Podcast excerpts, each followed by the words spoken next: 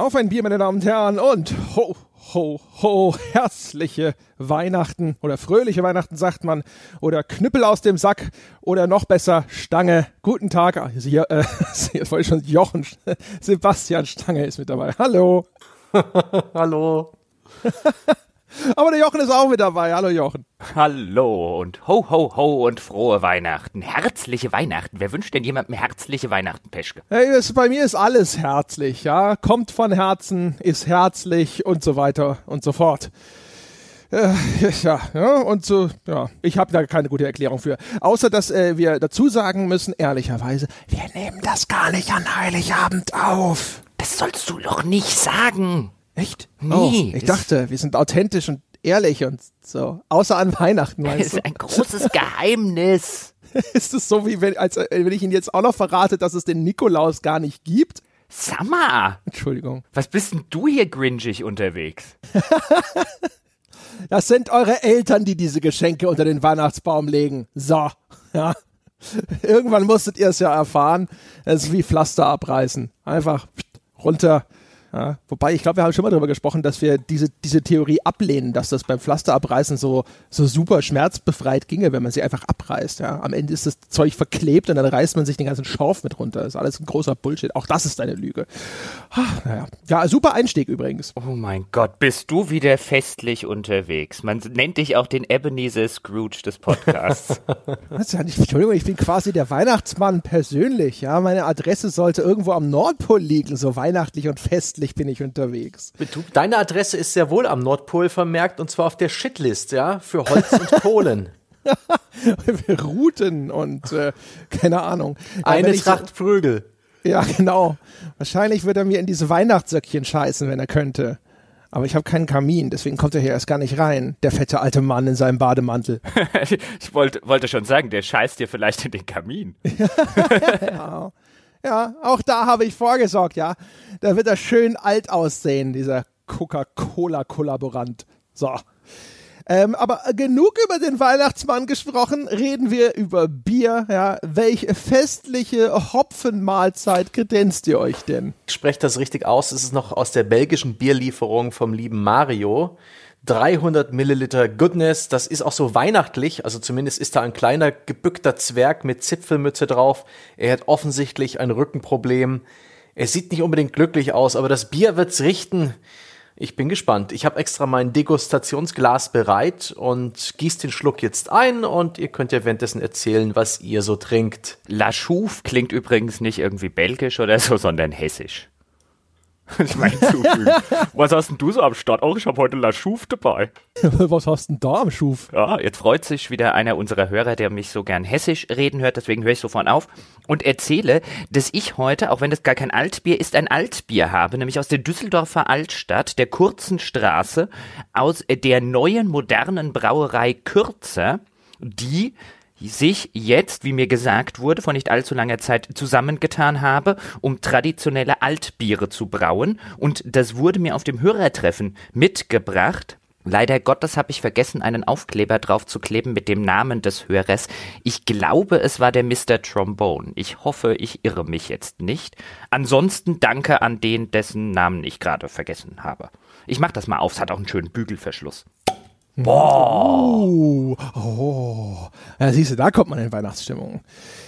Ich habe das Viervogel K-Radler, das mir eine liebe Thomas geschickt hat, glaube ich. Und das ist erst, oh mein Gott, was für ein Bier, ja. Das ist ja wie für mich gemacht. Also erstens ist da ein, ein Gockel auf einem Fahrrad auf dem Etikett vorne abgebildet, der die Augen verbunden Fahrrad fährt und in vollem Lauf, nehme ich an, ein ihm zugeworfenes Holzbrett entzwei tritt.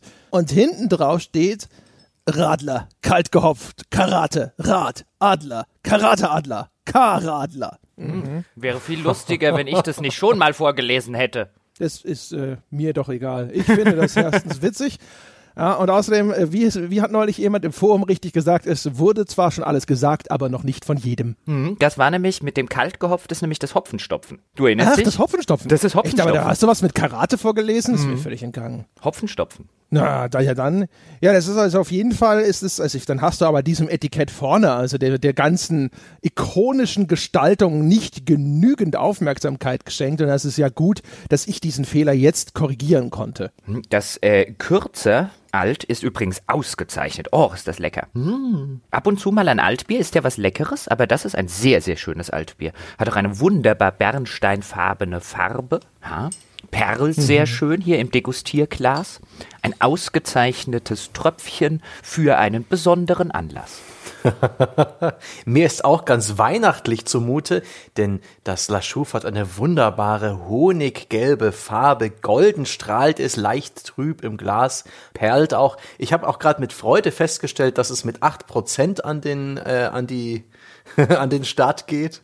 Also habe ich heute noch was vor mir. Und das ist eine runde Sache. Man schmeckt den Alkohol nicht so sehr. Es ist nicht so süßlich klebrig wie einige dieser belgischen Biere, die ich schon probiert habe, sondern eine wirklich runde, ausgewogene Sache. Das gefällt mir gut. Das wird noch, das wird noch Folgen haben. Ja, äh, meint es in einer grünen Flasche und ähm, so ein klein bisschen trüb. Äh, Perlen tut's auch und äh, schmeckt lecker. Ja, da Weihnachten, Perlen vor die Säue oder Perlen unter den Weihnachtsbaum. Glas, Glasperlen.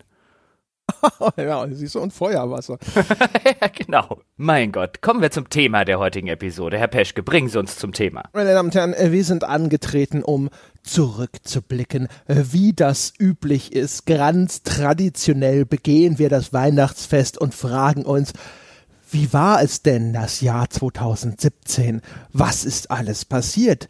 Gibt es bemerkenswerte Dinge? Ja, können wir uns überhaupt noch an irgendwas erinnern, was in diesem Wirbelsturm eines ereignisreichen Podcast-Jahres alles passiert ist? Diese Antworten und noch viele mehr gibt es in den nächsten circa, keine Ahnung, 100, 120 Minuten, sowas grob geschätzt. Für mich einfach mal wirklich die grobe Erkenntnis 2017 ist, dass es ein verdammt gutes Spielejahr war. Und zwar eines, wie wir es lang nicht mehr hatten. Wenn ich da die Liste anschaue, der guten Spiele, die in diesem Jahr erschienen sind, sowohl gute Fortsetzungen als auch richtig gute, neue, originelle Marken, war das ein, ein ganz ein tolles Jahr. Ich glaube 96 oder 97 war auch ein Jahr von solchem Kaliber. Wir hatten sowas lang nicht mehr. Da können wir uns freuen. 99, 2007 gab schon noch äh, eine ganze Reihe anderer guter Spielejahrgänge. Ich würde, ich würde sagen, es war ein echt gutes Jahr, wenn man sich anschaut, welche Titel erschienen sind. Ich würde sagen, in der Gesamtbetrachtung dessen, was sich abgespielt hat in diesem Jahr, wer weiß, ja. Ich sage nur äh, Rise of the Lootbox Vielleicht war es das letzte gute Spielejahr. Oh, da ist er wieder. Du bist heute echt so ein bisschen gringig unterwegs. Hast du dich auch grün angemalt und hast so ein Trollgesicht aufgesetzt? Wieso aufgesetzt? also ich muss erstmal Sebastian, damit wir hier in der besinnlichen, positiven Weihnachtsstimmung bleiben, muss ich erstmal Sebastian vollumfänglich zustimmen. Ich glaube oder ich bin überzeugt aus meiner Perspektive, es kommt natürlich auch immer darauf an, was man für einen Geschmack hat und auf welche Genres man steht, war 2017 das mit Abstand beste Jahr der letzten Jahre. Ich müsste wirklich zurückdenken und mir sehr genau Release-Listen angucken, dass ich ein besseres Jahr in den letzten Jahren finde. Ich weiß gar nicht, wann das letzte Jahr war, in dem ich persönlich für mich so viele herausragende Spiele gespielt habe wie dieses Jahr. Das fing ja zum Beispiel schon an mit Persona 5, ging dann weiter mit Nier Automata, dann gab es What Remains of Edith Finch, dann gab es Zelda auch schon Anfang des Jahres, dann, was ich sehr gerne mochte, war auch das Resident Evil, das neue. Also mir fallen spontan locker zehn 15 sehr, sehr gute Spiele ein, mit denen ich dieses Jahr sehr, sehr viel Spaß hatte. Das gab es schon lange, lange nicht mehr. Trotz Lootboxen, trotz Entwicklungen mehr hin zu Games as a Service, diese ganzen Geschichten, die wir immer kritisch beobachtet haben und kritisch begleitet haben das ganze Jahr. Die Trends kann man durchaus kritisch sehen. Die Spiele, trotz der Trends, waren dieses Jahr fantastisch. Ja, das habe ich auch gesagt. Also die, die Spiele-Releases dieses Jahr waren tatsächlich ziemlich gut. Ähm, ich weiß nicht, ob ich auf 15 komme oder auch nur auf 10. Aber ehrlich gesagt, wenn ich fünf Spiele aufzählen kann am Ende eines Jahres, die ich wirklich irgendwie außergewöhnlich oder hervorragend fand, ist das normalerweise schon ein echt gutes Ergebnis. Und also aus der Perspektive ist 2017 schon auch wirklich ein echt gutes Spielejahr gewesen. Das kann ihm tatsächlich keiner in Abrede stellen. Was gewinnt denn? Komm, wir machen den, wir vergeben hier den, ähm, den goldenen, das goldene Mikrofon. Jeder darf das Spiel des Jahres küren. Sebastian. Uff Auf. Im, mein goldenes Mikrofon bekommt What Remains of Edith Finch, weil es mich mehr berührt hat äh, im, im Kopf, ja, in meinem kleinen, vertrockneten, verkrusteten Emotionszentrum als jedes andere Spiel dieses Jahr. Es gab sehr viele gute andere Spiele dieses Jahr, die waren mechanisch, handwerklich sehr gut, die waren rund, die haben gut funktioniert und richtig Spaß gebracht, aber die Edith Finch hat mich auf eine Art und Weise überrascht und bewegt und berührt wie, wie kein anderes Spiel seit langem nicht mehr. Das war gut. Das ist für mich mein Spiel des Jahres. André, Spiel des Jahres.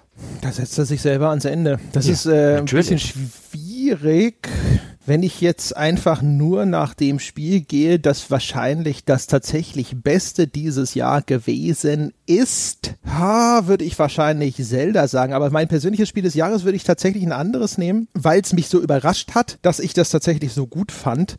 Und da würde ich wahrscheinlich tatsächlich Nier Automata nehmen. Auch wenn ich das Spiel spielerisch teilweise so ein bisschen meh fand und insgesamt jetzt nicht da saß und gesagt habe, so yeah, 90, uh. aber ich habe eigentlich das Spiel, oh Gott, ich weiß noch, die Videos vorher gesehen, habe immer nur gedacht so, Ah, nee, nee, nee, das, ich weiß nicht. Ich glaube nicht, dass das wirklich so toll ist. Und das war so facettenreich. Und vor allem, wenn ich so ein bisschen drüber nachdenke, welche Spiele sind denn wirklich cool oder was kommt denn so als Spiel des Jahres in Frage, denke ich irgendwie auch so immer so ein bisschen, was ist denn hängen geblieben? Und dieser eine Bosskampf aus Nier Automata, wo man in diesem Opernhaus gegen diesen opernsingenden Boss kämpft, diese Musik und das in Verbindung mit diesen stylischen Kämpfen und auch so mit diesem ganzen Weg durch diesen korrumpierten Vergnügungspark vorher, der so ein bisschen aussieht wie so ein kaputtes Disney World, da kann ich mich heute noch genauso dran erinnern, als hätte ich es gestern gespielt. Das war einfach ein super cooler Spielemoment. Und deswegen würde ich jetzt mal Nier Automata nehmen. Hm. Nier Automata hätte ich auch in meiner Top 5, aber auf Platz 1 hätte ich genauso wie Sebastian oder habe ich genauso wie Sebastian What Remains of Edith Finch. Ein von vorne bis hinten, wie ich finde, fantastisches Erlebnis, ein fantastisches Spiel, auch ein Spiel oder ein Walking Simulator, von dem ich jederzeit behaupten würde, dass er seine Daseinsberechtigung als Spiel hat, dass er genau durch die Interaktivität und durch sehr innovative Arten eine Interaktivität umzusetzen, eine absolute Daseinsberechtigung in dem Medium hat und das Medium auch weiterbringt. Ich erinnere mich da zum Beispiel nur an die Szene oder an das Intermezzo in der Fischfabrik, wo man einer monotonen Tätigkeit nachgeht und die Fantasiewelt, in der sich die Figur, die man dort spielt, die ganze Zeit flüchtet, um dieser monotonen Realität zu entkommen, die dann immer mehr vom Bildschirm einnimmt, bis sie irgendwann den kompletten Bildschirm einnimmt und die monotone Tätigkeit, den, den Fischen äh, in so einer Maschine den Kopf abzuhacken, äh, immer weiter verdrängt, bis sie nur noch schemenhaft irgendwie übrig ist. Allein diese, diese visuelle Repräsentation, während ich beides gleichzeitig spiele sozusagen, eine, eine Realitätsflucht, ähm, die ist fantastisch. Oder auch eine andere Szene, wo man schlicht und ergreifend in einer ganz kurzen Episode einfach nur ein Kind beim Schaukeln spielt. Auch das ist fantastisch umgesetzt, wo die Kernspielmechanik schlicht und ergreifend einer ganz kurzen Episode das Schaukeln ist. Absolut fantastisch. Deswegen hätte ich das auf der Eins, aber damit wir nicht nur über Edith Finch reden, auf der Zwei und fast genauso großartig fand ich Persona 5, das mit weitem Abstand beste japanische Rollenspiel, das ich seit sehr sehr langer Zeit gespielt habe und dass ich an dieser Stelle nur nochmal jedem, der es sich Anfang des Jahres hat entgehen lassen, empfehlen kann. Wenn man da entsprechend ein bisschen Einarbeitungszeit und ein bisschen Eingewöhnungszeit mitbringt, wird man mit einem der ja, mit einem der besten japanischen Rollenspiele aller Zeiten belohnt. Absolut fantastisch. Eine kleine Lanze würde ich an dieser Stelle auch noch brechen, auch wenn es gar nicht in meinen Top 5 drin ist, weil so ein bisschen in der Zwischenzeit mein Eindruck ist, dass es so in der öffentlichen Beobachtung ein bisschen verloren geht. Horizon Zero Dawn war ebenfalls ein sehr gutes Spiel. Zwar nach der Ubisoft-Formel, wenn man jetzt gemein zu ihm sein wollte, aber eines der besten Open-World-Spiele der letzten Jahre. Ja, wenn wir so Honorable Mentions machen, würde ich aber trotzdem nochmal äh, Zelda auf die Schulter klopfen wollen, in diesem Open-World-Genre irgendeinen neuen Akzent zu setzen. Äh, ehrlich gesagt, man, man ahnt, man glaubte schon fast, dass das gar nicht mehr passiert. Und ich finde, Zelda hat sehr, sehr viele schöne Ansätze gezeigt, wie man etwas durchaus, sage ich mal, nach dem etablierten Strickmuster machen kann und das aber trotzdem auf eine Art und Weise umsetzt, die sich einfach viel angenehmer anfühlt. Da hat man das Gefühl, das ist als, als ob da jemand mal ausnahmsweise einen konstruktiven Dialog zu einer, zu einer festgefahrenen Debatte beigesteuert hat. So war der, mein Eindruck von Zelda. Diese Idee, dass man zwar auf irgendwelche Türme klettert, aber dass man von diesem Turm aus quasi aktiv Dinge äh, entdeckt, die Umgebung so zu gestalten, dass viele markante Dinge einfach durch Beobachtung in der Landschaft zu entdecken sind, wie, wie sehr das ganze Areal, in dem man da spielt, tatsächlich auch plastisch in dieses ganze Gameplay eingewoben war, dass man das Gefühl hat, wirklich eine Welt zu erkunden, auch wenn das Klettern manchmal lästig wurde. Also das sind alles Sachen, die ich Zelda sehr, sehr hoch anrechne. Deswegen, also ich glaube, wenn ich jetzt mich hinstellen sollte und sagen sollte, was ist denn jetzt mal so objektiv das beste Spiel? Äh, das war auch so so perfekt und cool ausgeklügelt über ganz weite Strecken, dass ich da mich für Zelda entscheiden würde. Aber äh, ja, also wie gesagt, Nier Automata ist einfach mehr hängen geblieben und da ist die Erwartungshaltung, mit der ich an das Spiel rangegangen bin, die war halt natürlich auch noch erheblich niedriger als bei Zelda, sodass dann so die, die, die Euphorie dann hinterher entsprechend höher war. Ähm, ihr habt ja beide Nier Automata, Nier Automata gespielt und Habt ihr es denn auch beide mindestens dreimal durchgespielt? Denn wenn man sich die Aficionados dieses Spiels so zu Herzen nimmt, äh, macht es auch erst dann Klick, wenn man da das Spiel mindestens dreimal spielt. Und ich glaube, insgesamt fünfmal kann man es durchspielen. Etwas, was auch wirklich ungewöhnlich ist, überhaupt in der Welt der Spiele, was der Director des Spiels äh, konkret vorgesehen hat. Ja, habe ich gemacht, aber also der zweite Durchgang, wo man 9B spielt, den fand ich ehrlich gesagt nicht so toll. Und der dritte Durchgang, äh, der dann sehr viel zusammenfasst, den fand ich ganz cool. Ich bin mir nicht ganz sicher. Ich glaube, ich habe auch noch den vierten, wo man dann nämlich am Schluss gibt es ja noch so eine Abspannsequenz, die dann wie so ein Shooter inszeniert ist, also ein Arcade-Shooter, wo man quasi auf diese Credits geschossen hat. Ich meine, dass dafür sogar ein vierter Durchgang nötig war. Also auf jeden Fall, ich habe es echt oft genug durchgespielt. Ich habe immer noch Durchgänge auf meiner To-Do-Liste. Das ist eine der Sachen, die ich, auf die ich mich sehr freue in den Weihnachtsfeiertagen. Ich hoffe dazu, dass ich noch weiter dazu komme, Nier Automata weiter zu spielen, aber würde zum jetzigen Zeitpunkt durchaus mit einiger Berechtigung sagen, dass es in meinen Top 5 ist. Sehr, sehr fantastisches Spiel. Übrigens an dieser Stelle mal gesagt, das war voll das japanische Jahr. Zumindest für mich. Also wir haben einen, einen Zelda, wir haben einen Resident Evil, wir haben einen Persona, wir haben einen Nier Automata. Sehr viele ausgezeichnete japanische Spiele, denen man, glaube ich, allen durchaus nachsagen kann, dass sie genau diese Trends, die wir im Westen beobachtet haben, mit Lootboxen, mit Games as a Service, komplett vermieden haben. Da können Sie auch noch Yakuza Zero einreihen, das Neo, dieses Souls-like aus dem Hause Team Ninja, äh, The Evil Within 2 und auch hier gilt keine Microtransactions, keine Lootboxen, Oldschool Gameplays. Sie sind teilweise sogar wirklich eine Rückbesinnung an alte Tugenden. Und es gibt ja auch zum Beispiel vom Capcom-Team, das am neuen Monster Hunter World arbeitet, bereits Zugeständnisse, dass man auch da nicht diesen neumodischen Kram einarbeiten wird. Und das ist, äh, das sind gute Zeichen. Das könnte vielleicht eine Renaissance der japanischen Spiele bedeuten, wenn die jetzt plötzlich ähm, mehr den Spielergeschmack treffen, als es die Produkte der großen westlichen Studios tun. Es wird wahrscheinlich eher den Aufstand der japanischen Aktionäre hinterher bewirken als das. Das sind ja Gott sei Dank noch einige Familienunternehmen. Also zumindest Capcom ist noch ein Familienunternehmen, Nintendo genauso. Das lässt einen hoffen. Echt, Nintendo ist nicht börsennotiert. Oh, doch, die sind börsennotiert. Doch, ah. doch, doch, sind sie, sind sie, sind sie, sind sie. Aber Capcom ist noch in Familienbesitz. Das weiß ich sehr gut. Und dann muss man an der Stelle ja auch sagen, so diese zweite Riege, wie ich es jetzt sehen würde, die bei manchem anderen vielleicht die erste Riege wäre. Also wenn ich an sowas denke wie Wolfenstein The New Colossus, wenn ich an sowas denke wie Divinity Original Sin 2, was vielleicht bei mir in der ersten Riege wäre, wenn ich dazu gekommen wäre, dieses Monster irgendwie weiterzuspielen. Ein Assassin's Creed Origin zum Beispiel. Es gab also mindestens extrem solide Titel auf einem, auch auf einem Niveau und in einer Masse und auch das vorher Horizon Zero Dawn, also diese Spiele, die ich jetzt nicht vielleicht in meinen Top 5 hätte, aber wo ich sage, mit denen hatte ich wirklich Spaß, die waren wirklich gut, die haben teilweise Dinge neu oder anders oder besser gemacht im Vergleich zu den Jahren davor und vielleicht im Vergleich zu den Spielen, die in den Jahren davor erschienen sind oder auch den eigenen Vorgängern, wo ich echt sagen muss, 2017 Hut ab gutes Jahr. Was ist mit Überraschungen? Ich habe das bei mir jetzt natürlich in dieses Spiel des Jahres schon so rein subsumiert, aber habt ihr eine, eine der was ist denn die größte Überraschung des Jahres? Sebastian. Player Unknowns Battlegrounds. Von außen betrachtet äh, stets ein mir nicht nachvollziehbarer Hype, ein offensichtlich unfertiges holpriges, mh, hm, klobiges Spiel, äh, das den Charme einer dieser Militärsimulationen hat, mit denen ich nie warm geworden bin. Man denke an Arma, man denke an Daisy, aber das dann, sobald ich es wirklich ernsthaft gespielt habe und da insbesondere in der Gruppe sehe, unser Sonntagscast dazu eine eine Wirkung entfaltet hat, mich gepackt hat, äh, wie ich es nicht äh, hätte für möglich gehalten. Was für ein Spaß, was für ein Phänomen, völlig zu Recht. Herr Giebauer, Hast du, hast du auch was? Also der, außer der Stange guckt sich wieder alles ab, weißt du? Ich hätte jetzt auch sofort Player Unknowns Battlegrounds gesagt, nur damit ich es auch mal dabei hätte und auch mal erwähnt habe, weil wer unsere Folge Sebastian und meine dazu gehört hat, äh, noch mit dem Stefan Köhler, der wird wissen, dass wir beide sehr, sehr viel Spaß an Player Unknowns Battlegrounds hatten.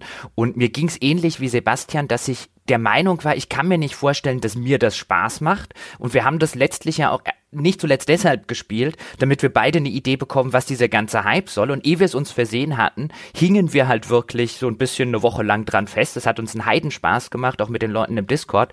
Deswegen war das für mich durchaus eine Überraschung im positiven Sinne, weil ich einfach nicht damit gerechnet habe, dass das ein Jochenspiel wäre und sich dann herausgestellt hat, dass es durchaus ein Jochenspiel ist.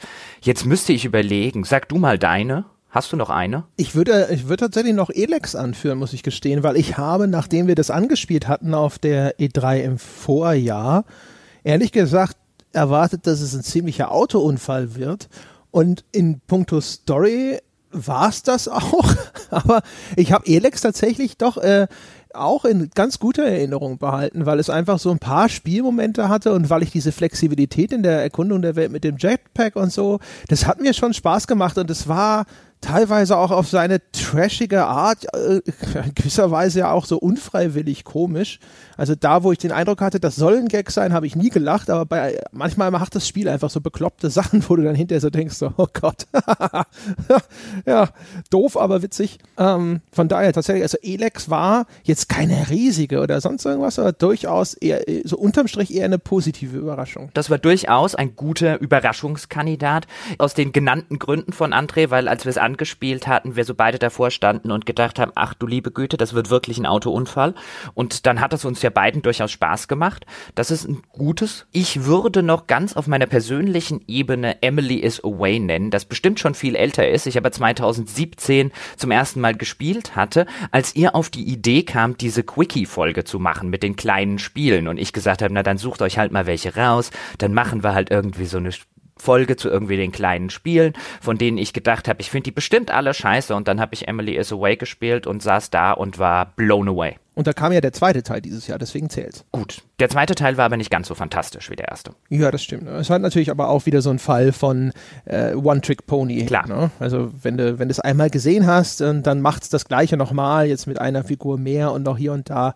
Ich sag mal, also aus äh, soweit es überhaupt möglich war, das nochmal zu wiederholen, hat sich der zweite Teil doch ganz gut geschlagen. Aber es ist klar, dass der nicht mehr äh, dann auf, auf der persönlichen Rangliste oder so irgendwo die gleichen Höhen er, erklimmen kann. Apropos Pony, Pony Island hat mir dieses Jahr auch ausgezeichnet gefallen. Hätte nie gedacht, dass ein Spiel, das so unscheinbar aussieht und dem man das auf den Screenshots wirklich nicht ansieht, das habe ich ja nur gespielt, weil es so viele gute Rezessionen hatte und äh, Rezensionen, nicht Rezessionen, das ist wieder was anderes, so gute Rezensionen hatte und konnte mir nicht so recht was drunter vorstellen. Und die paar Stündchen, die es gedauert hat, war, waren auch sehr, sehr fantastisch, weil wir gerade beim Thema One Trick Pony waren. Pony Island. Zwei Überraschungen für mich. Eines war The Search aus dem Haus Deck 13 in Frankfurt. Ein Spiel, das bewiesen hat, dass das Souls-like ein eigenes Genre ist, sein kann und durchaus ähm, mehrere Spiele mit einem praktisch identischen Grundkonzept nebeneinander existieren können. Und das hat diese Formel auch ganz erfolgreich in so ein futuristisches Setting transportiert, hat spielerisch wirklich super funktioniert, war griffig und so weiter. Ich habe es jetzt nicht durchgespielt, ich habe lediglich da den ersten, den ersten größeren Akt durchgezockt. Ähm, der André hat es dann ja länger äh, gegeben, aber das war für mich einfach eine eine tolle Überraschung und vor allen Dingen, dass sowas auch aus Deutschland kommt und dass das Studio sich sozusagen auch den, dass es nicht nach der Sonne gegriffen hat, sondern einfach so eine, ja, eine bescheidene, nischige kleine Sache so hinbekommen hat, wie sie sich's vorgestellt haben und wie es auch für den Spieler geil ist. Das war gut und nach wie vor bin ich immer noch echt äh, von The Evil Within 2 angetan. Ein Spiel, dem ich nicht zugetraut hätte, dass es mich so gut unterhält von vorn bis hinten und dass ein, ein Spiel heutzutage mit äh, Open-World-Elementen daherkommen kann, die nicht in, in Mühsal ausarten. Sehr toll. Stimmt, The Search, das habe ich jetzt tatsächlich schon wieder vergessen gehabt. Ey, das arme The Search. Das hätte tatsächlich auch mehr Erfolg verdient gehabt. Das war ein, ein so sauber umgesetztes Spiel, rein spielmechanisch betrachtet. Das war tatsächlich eine Überraschung. Da, also, so unfair das auch sein mag, das hatte ich den Jan Kloß ja dann in unserer Folge sogar so gesagt. Ich hatte echt, ich hatte ihn gemeinerweise, ekligerweise nicht zugetraut, dass sie das so gut hinkriegen. Er fand das super austariert, das ganze Kampfsystem, also mit den ganzen Timings und auch wie die, äh, wie die ganze Technik funktioniert hat dahinter, also was Präzision angeht von Hitboxen und ähnlichem, das war wirklich bemerkenswert. Also da gibt's wenig bis gar kein AAA-Spiel, das in seiner Kernmechanik so sauer umgesetzt ist. Also das ist schon ziemlich ordentlich gewesen. Hat mir sehr gut gefallen. Dann wäre doch jetzt der richtige Zeitpunkt, um über die Enttäuschung des Jahres zu reden. Sebastian. Dün, dün, dün.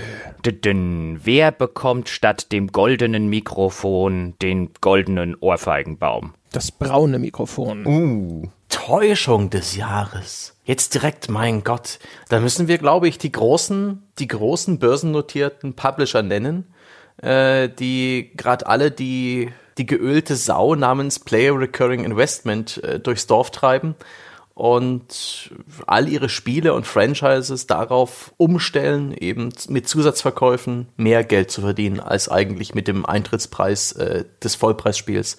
Ob das jetzt durch völlig übertriebene Microtransactions äh, in Form von Premium-Währung wie bei NBA 2K18 passiert, wo die Spielerprogression zäh wie Molasse ist und man sich dann wirklich gezwungenermaßen äh, Talentpunkte kaufen muss, um irgendwie Spaß am Spiel zu haben oder ob es jetzt wie in den Fällen Need for Speed Payback oder Star Wars Battlefront 2 äh, die Umstellung von elementaren Spielstrukturen und Progressionsstrukturen auf ein Kartensystem ist, nur damit man diese blöden Lootboxen ins Spiel implementieren kann.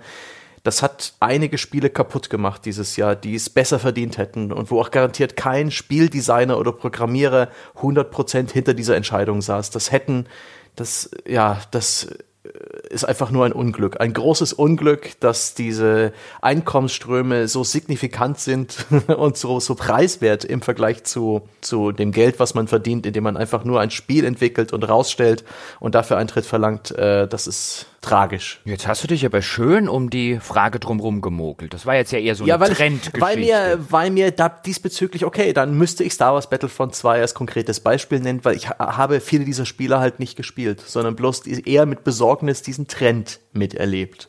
Aber konkret gespielt, dann wäre es das Battlefront 2. Ein Spiel, das gute Ansätze hatte, aber das offensichtlich zu wenig Zeit im Ofen hatte und dessen Mehrspielermodus einfach nicht motiviert, weil die Progression, du darfst den losziehen, alle paar Stunden bedeutet. Und das ist, das, das ist einfach nur furchtbar. Herr Peschke, Sie sind dran.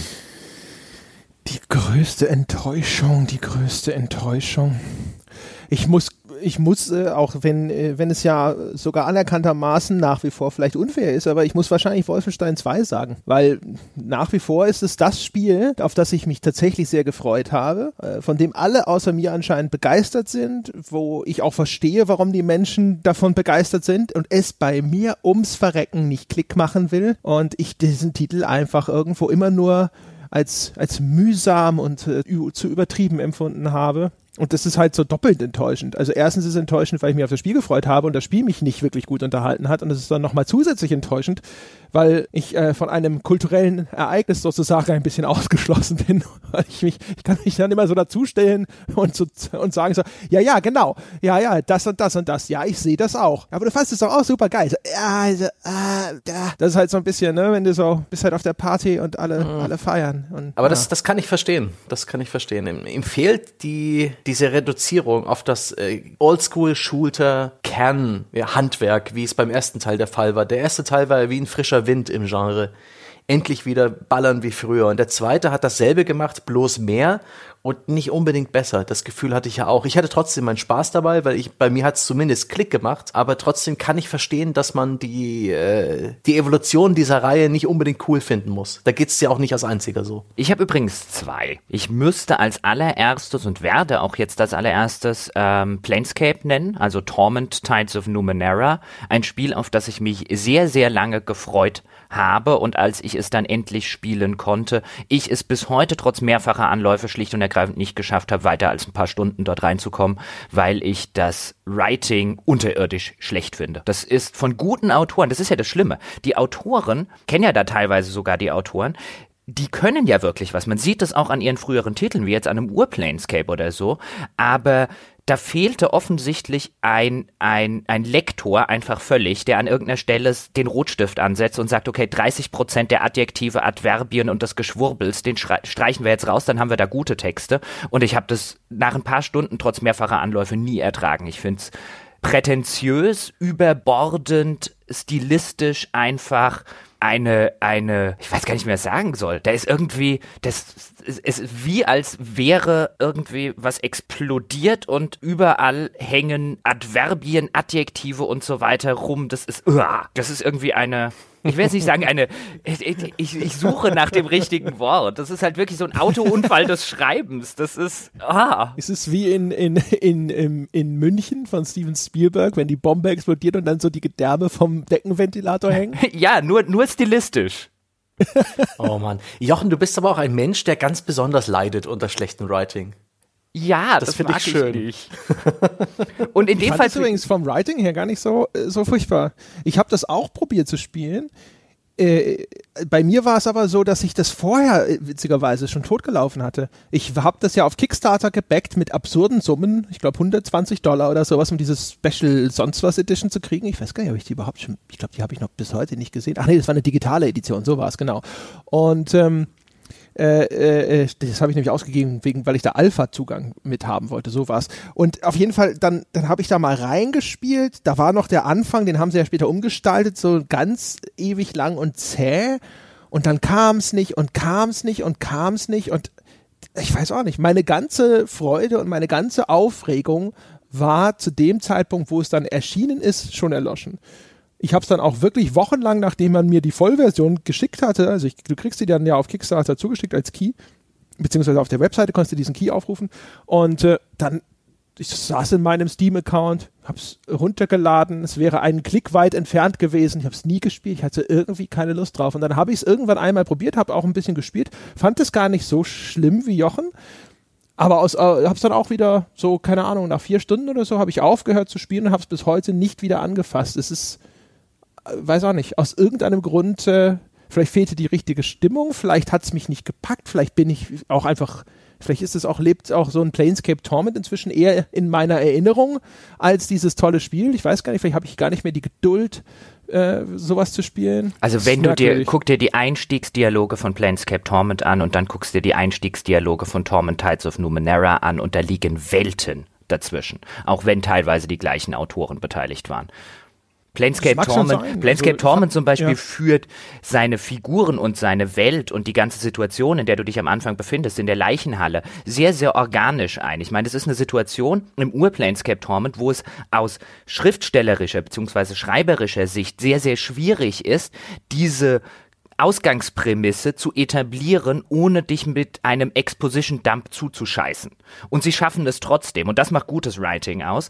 Bei Torment Tides of Numenera schaffen sie das nicht. Und die kompletten ersten Dialoge im Spiel sind ein völlig unglaubwürdiger, unrealistischer, unnötig verschwurbelter Exposition-Dump, dass ich da schon keine Lust mehr habe. Natürlich handwerklich durchaus besser als zum Beispiel den Exposition-Dump, den ein Elex begeht. Die machen das wirklich auf eine sehr inkompetente Art und Weise. Aber selbst wenn ein sehr guter Autor das macht, ist es immer noch schlechtes Writing. Ja, aber das hält mich ja bei anderen Spielen dann auch nicht komplett davon ab, es weiterzuspielen. Nein, aber wenn ich, ich fand die, die Welt durchaus faszinierend. Den, den Einstieg da, wo dir das an alles so erklärt wird, fand ich ehrlich gesagt auch nicht so schlimm. Und den Anfang in der Leichenhalle in Place Torment fand ich noch nie toll. Er hat mich auch gelangweilt und das Spiel wird für mich erst gut, sobald ich endlich aus dem Scheißding da raus bin. Und dann in diesem Hive oder so geht es auch wieder zu lang. Also das ist nicht so, dass ich jetzt Planescape Torment durchgespielt hätte und jede einzelne Sekunde war immer perfekt. Nein, das, ist aber, eine, dem, das ist aber eine Pacing-Geschichte. Also ich meine, der Stock, in den du dann in Planescape, im Ur-Planescape reinkommst, auch da hat es durchaus zum Beispiel Pacing-Probleme, aber das Writing ist erheblich besser.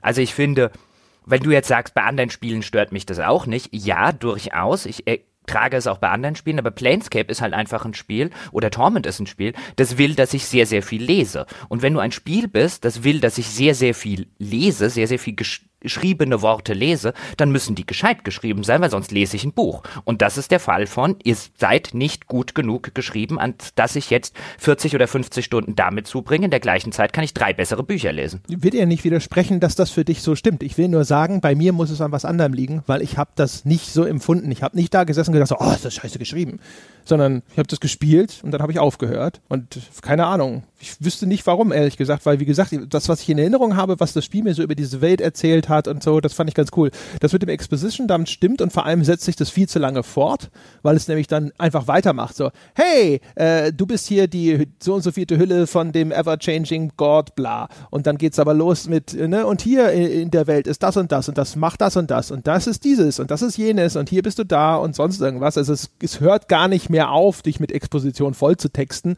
Das stimmt auf jeden Fall.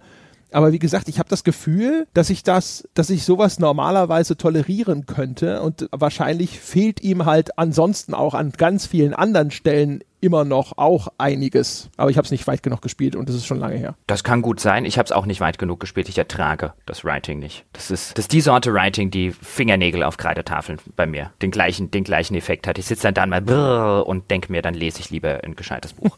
die zweite Enttäuschung übrigens, auch das hat was mit dem Writing zu tun, Sebastian. Du hast mich da schon durchschaut. Die ich noch nennen muss, ist Mass Effect Andromeda. Ein so mittelmäßiges Spiel hat diese Reihe. Jahr? Nicht verdient. Ja, natürlich. Ach, habe ich ganz vergessen. Ich dachte, das wäre irgendwie schon Ende letzten Jahres. Das, das erscheint mir schon so, als wäre das 100 Jahre her. Nein, Mass Effect Andromeda war dieses Jahr. Ah, ja. Mhm. Naja, gut.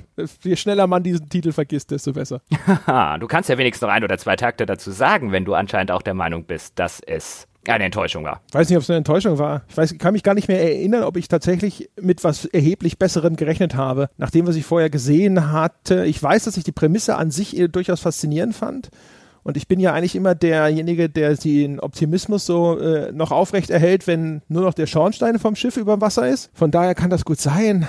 Ich weiß nur noch, dass, also äh, Mass Effect Andromeda ist mir äh, in Erinnerung geblieben als eine digitale Auslieferung von Meh. Es war nicht ultra scheiße, es war nur einfach belanglos und von daher, keine Ahnung, ich sehe überhaupt keinen Grund, mich groß an dieses Spiel zu erinnern. Es kam, es ging vorbei und dann damit, damit kann man es auch einfach gut sein lassen. Damit hast du das Spiel schon relativ gut beschrieben. Bei mir ist es halt, auch wenn ich nicht wirklich viel erwartet habe, weil ich schon ein Dragon Age Inquisition im Weltall befürchtet habe und auf gewisse Weise hat man natürlich ein Dragon Age Inquisition im Weltall bekommen ich hatte trotzdem bis zuletzt die Hoffnung als alter Mass Effect Fan, dass es zumindest was das Writing angeht, was die Story angeht, was die Charaktere angeht, was die Charakterzeichnungen angeht, nur ansatzweise auf dem Niveau der früheren Trilogie ist und das ist es leider Gottes überhaupt nicht. Also Mass Effect Andromeda verhält sich meines Erachtens nach, insbesondere zu den ersten beiden Mass Effects, was jetzt das schreiberische Niveau angeht,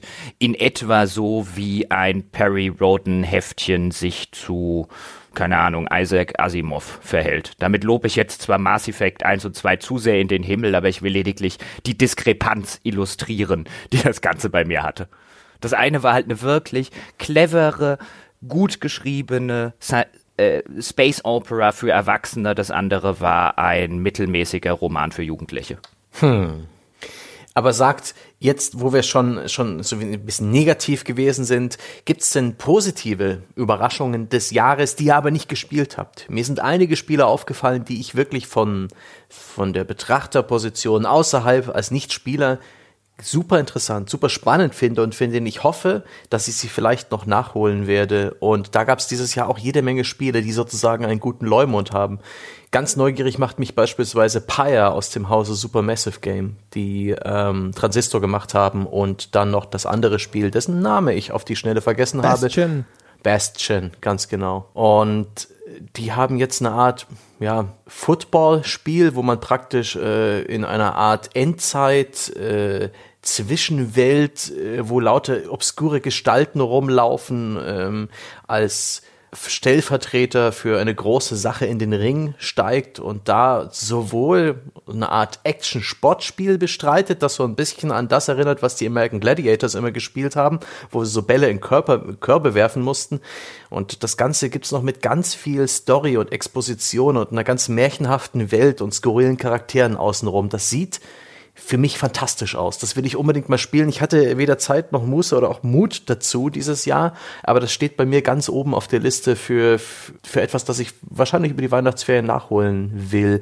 Ist euch noch irgendwas aufgefallen, was wohl sehr gut sein soll, was euch vielleicht auch anspricht, wo ihr halt einfach nicht dazu gekommen seid, es zu spielen? Ja, bei mir wäre es natürlich Persona 5, äh, also das werde ich bestimmt irgendwann nachholen. Ansonsten, boah, ey, Titel, die einem so durch die Lappen gegangen sind, die, weiß ich nicht, also da Jochen das so gut findet, würde ich irgendwann wahrscheinlich tatsächlich das, das Horizon Zero Dawn nachholen wollen. Mir geht es halt nur genauso, da haben wir damals in der Wertschätzung schon drüber gesprochen, aus irgendeinem Grund, obwohl es ein also ein Grafikding ist und ich ja eigentlich, wenn es um Grafik, grafisch imposante Titel geht, immer der Erste bin, der an der Schaufensterscheibe leckt. Äh, aus irgendeinem Grund spricht mich das Spiel überhaupt nicht an. Ich denke immer so, hey, Horizon Zero Dawn, das, das müsstest du mal nachholen und dann so, ah, ein andermal.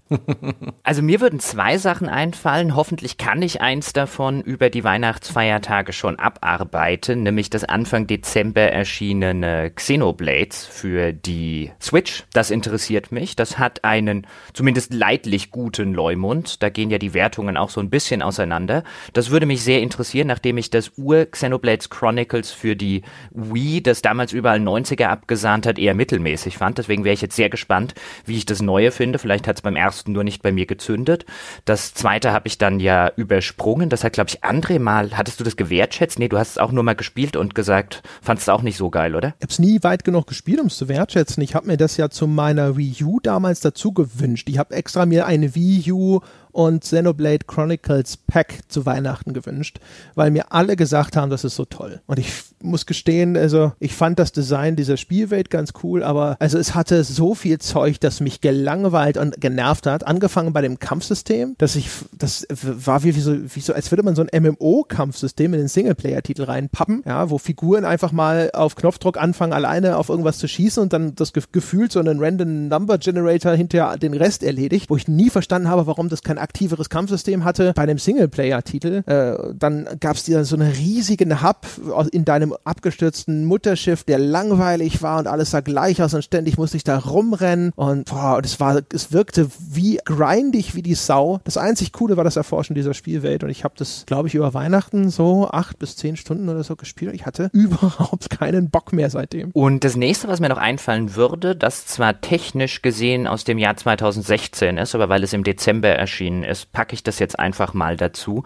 Mich würde durchaus reizen und interessieren, weil ich sehr, sehr viel Gutes gelesen habe, das äh, letzte Add-on zu Star Wars The Old Republic, das angeblich zusammen mit dem vorletzten Add-on, das ich auch nicht kenne, eine fantastische Star Wars Story auf dem Niveau alter Bioware-Spiele erzählen würde. Kann das nicht beurteilen. Ich fand die Klassenstories des Ur äh, Old Republic eher so okayisch. Es gab ein paar, die waren wirklich sehr gut. Die meisten davon fand ich eher mittelmäßig bis scheiße. Offen gestanden fand sie auch nie auf dem Niveau wie jetzt früher eine Knights of the Old Republic zum Beispiel oder die Klassiker von BioWare. Aber angeblich seien die neuen, die letzten beiden Story Expansions in der Hinsicht total super und deswegen würde es mich reizen, die mal zu spielen. Nicht, weil ich das Spiel an sich und das MMO an sich super finde, sondern weil sie sich da anscheinend jetzt äh, sehr stark auf äh, Story konzentrieren in den neuen Add-ons und das Interessiert mich immer. Boah, jetzt sagst du was. Wenn ich mir nochmal einen Arm oder ein Bein breche ja, und noch ein paar Wochen bis Monate so richtig ausfalle, Lass das. oder arbeitslos werde, dann, ähm, dann wäre das Vanilla WoW was für mich. Denn ich habe damals im Vanilla WoW das erste und einzige Mal von süßen Nektar eines Online-Rollenspiels gekostet und das Gott sei Dank immer nur bei dem Kumpel gespielt. Aber das war eine magische Zeit und äh, da hätte ich fast Lust, da nochmal von zu kosten. Und äh, Blizzard hat ja angekündigt, dass jetzt äh, praktisch Oldschool WoW-Server kommen, wo praktisch das äh, Spiel in seiner Vanilla-Version ohne diese ganzen Komfortfunktionen und diese ganzen neuen Mechanismen spielbar sein wird. Ich weiß gar nicht, ob die schon live sind oder nicht, aber das, das würde mich auch interessieren.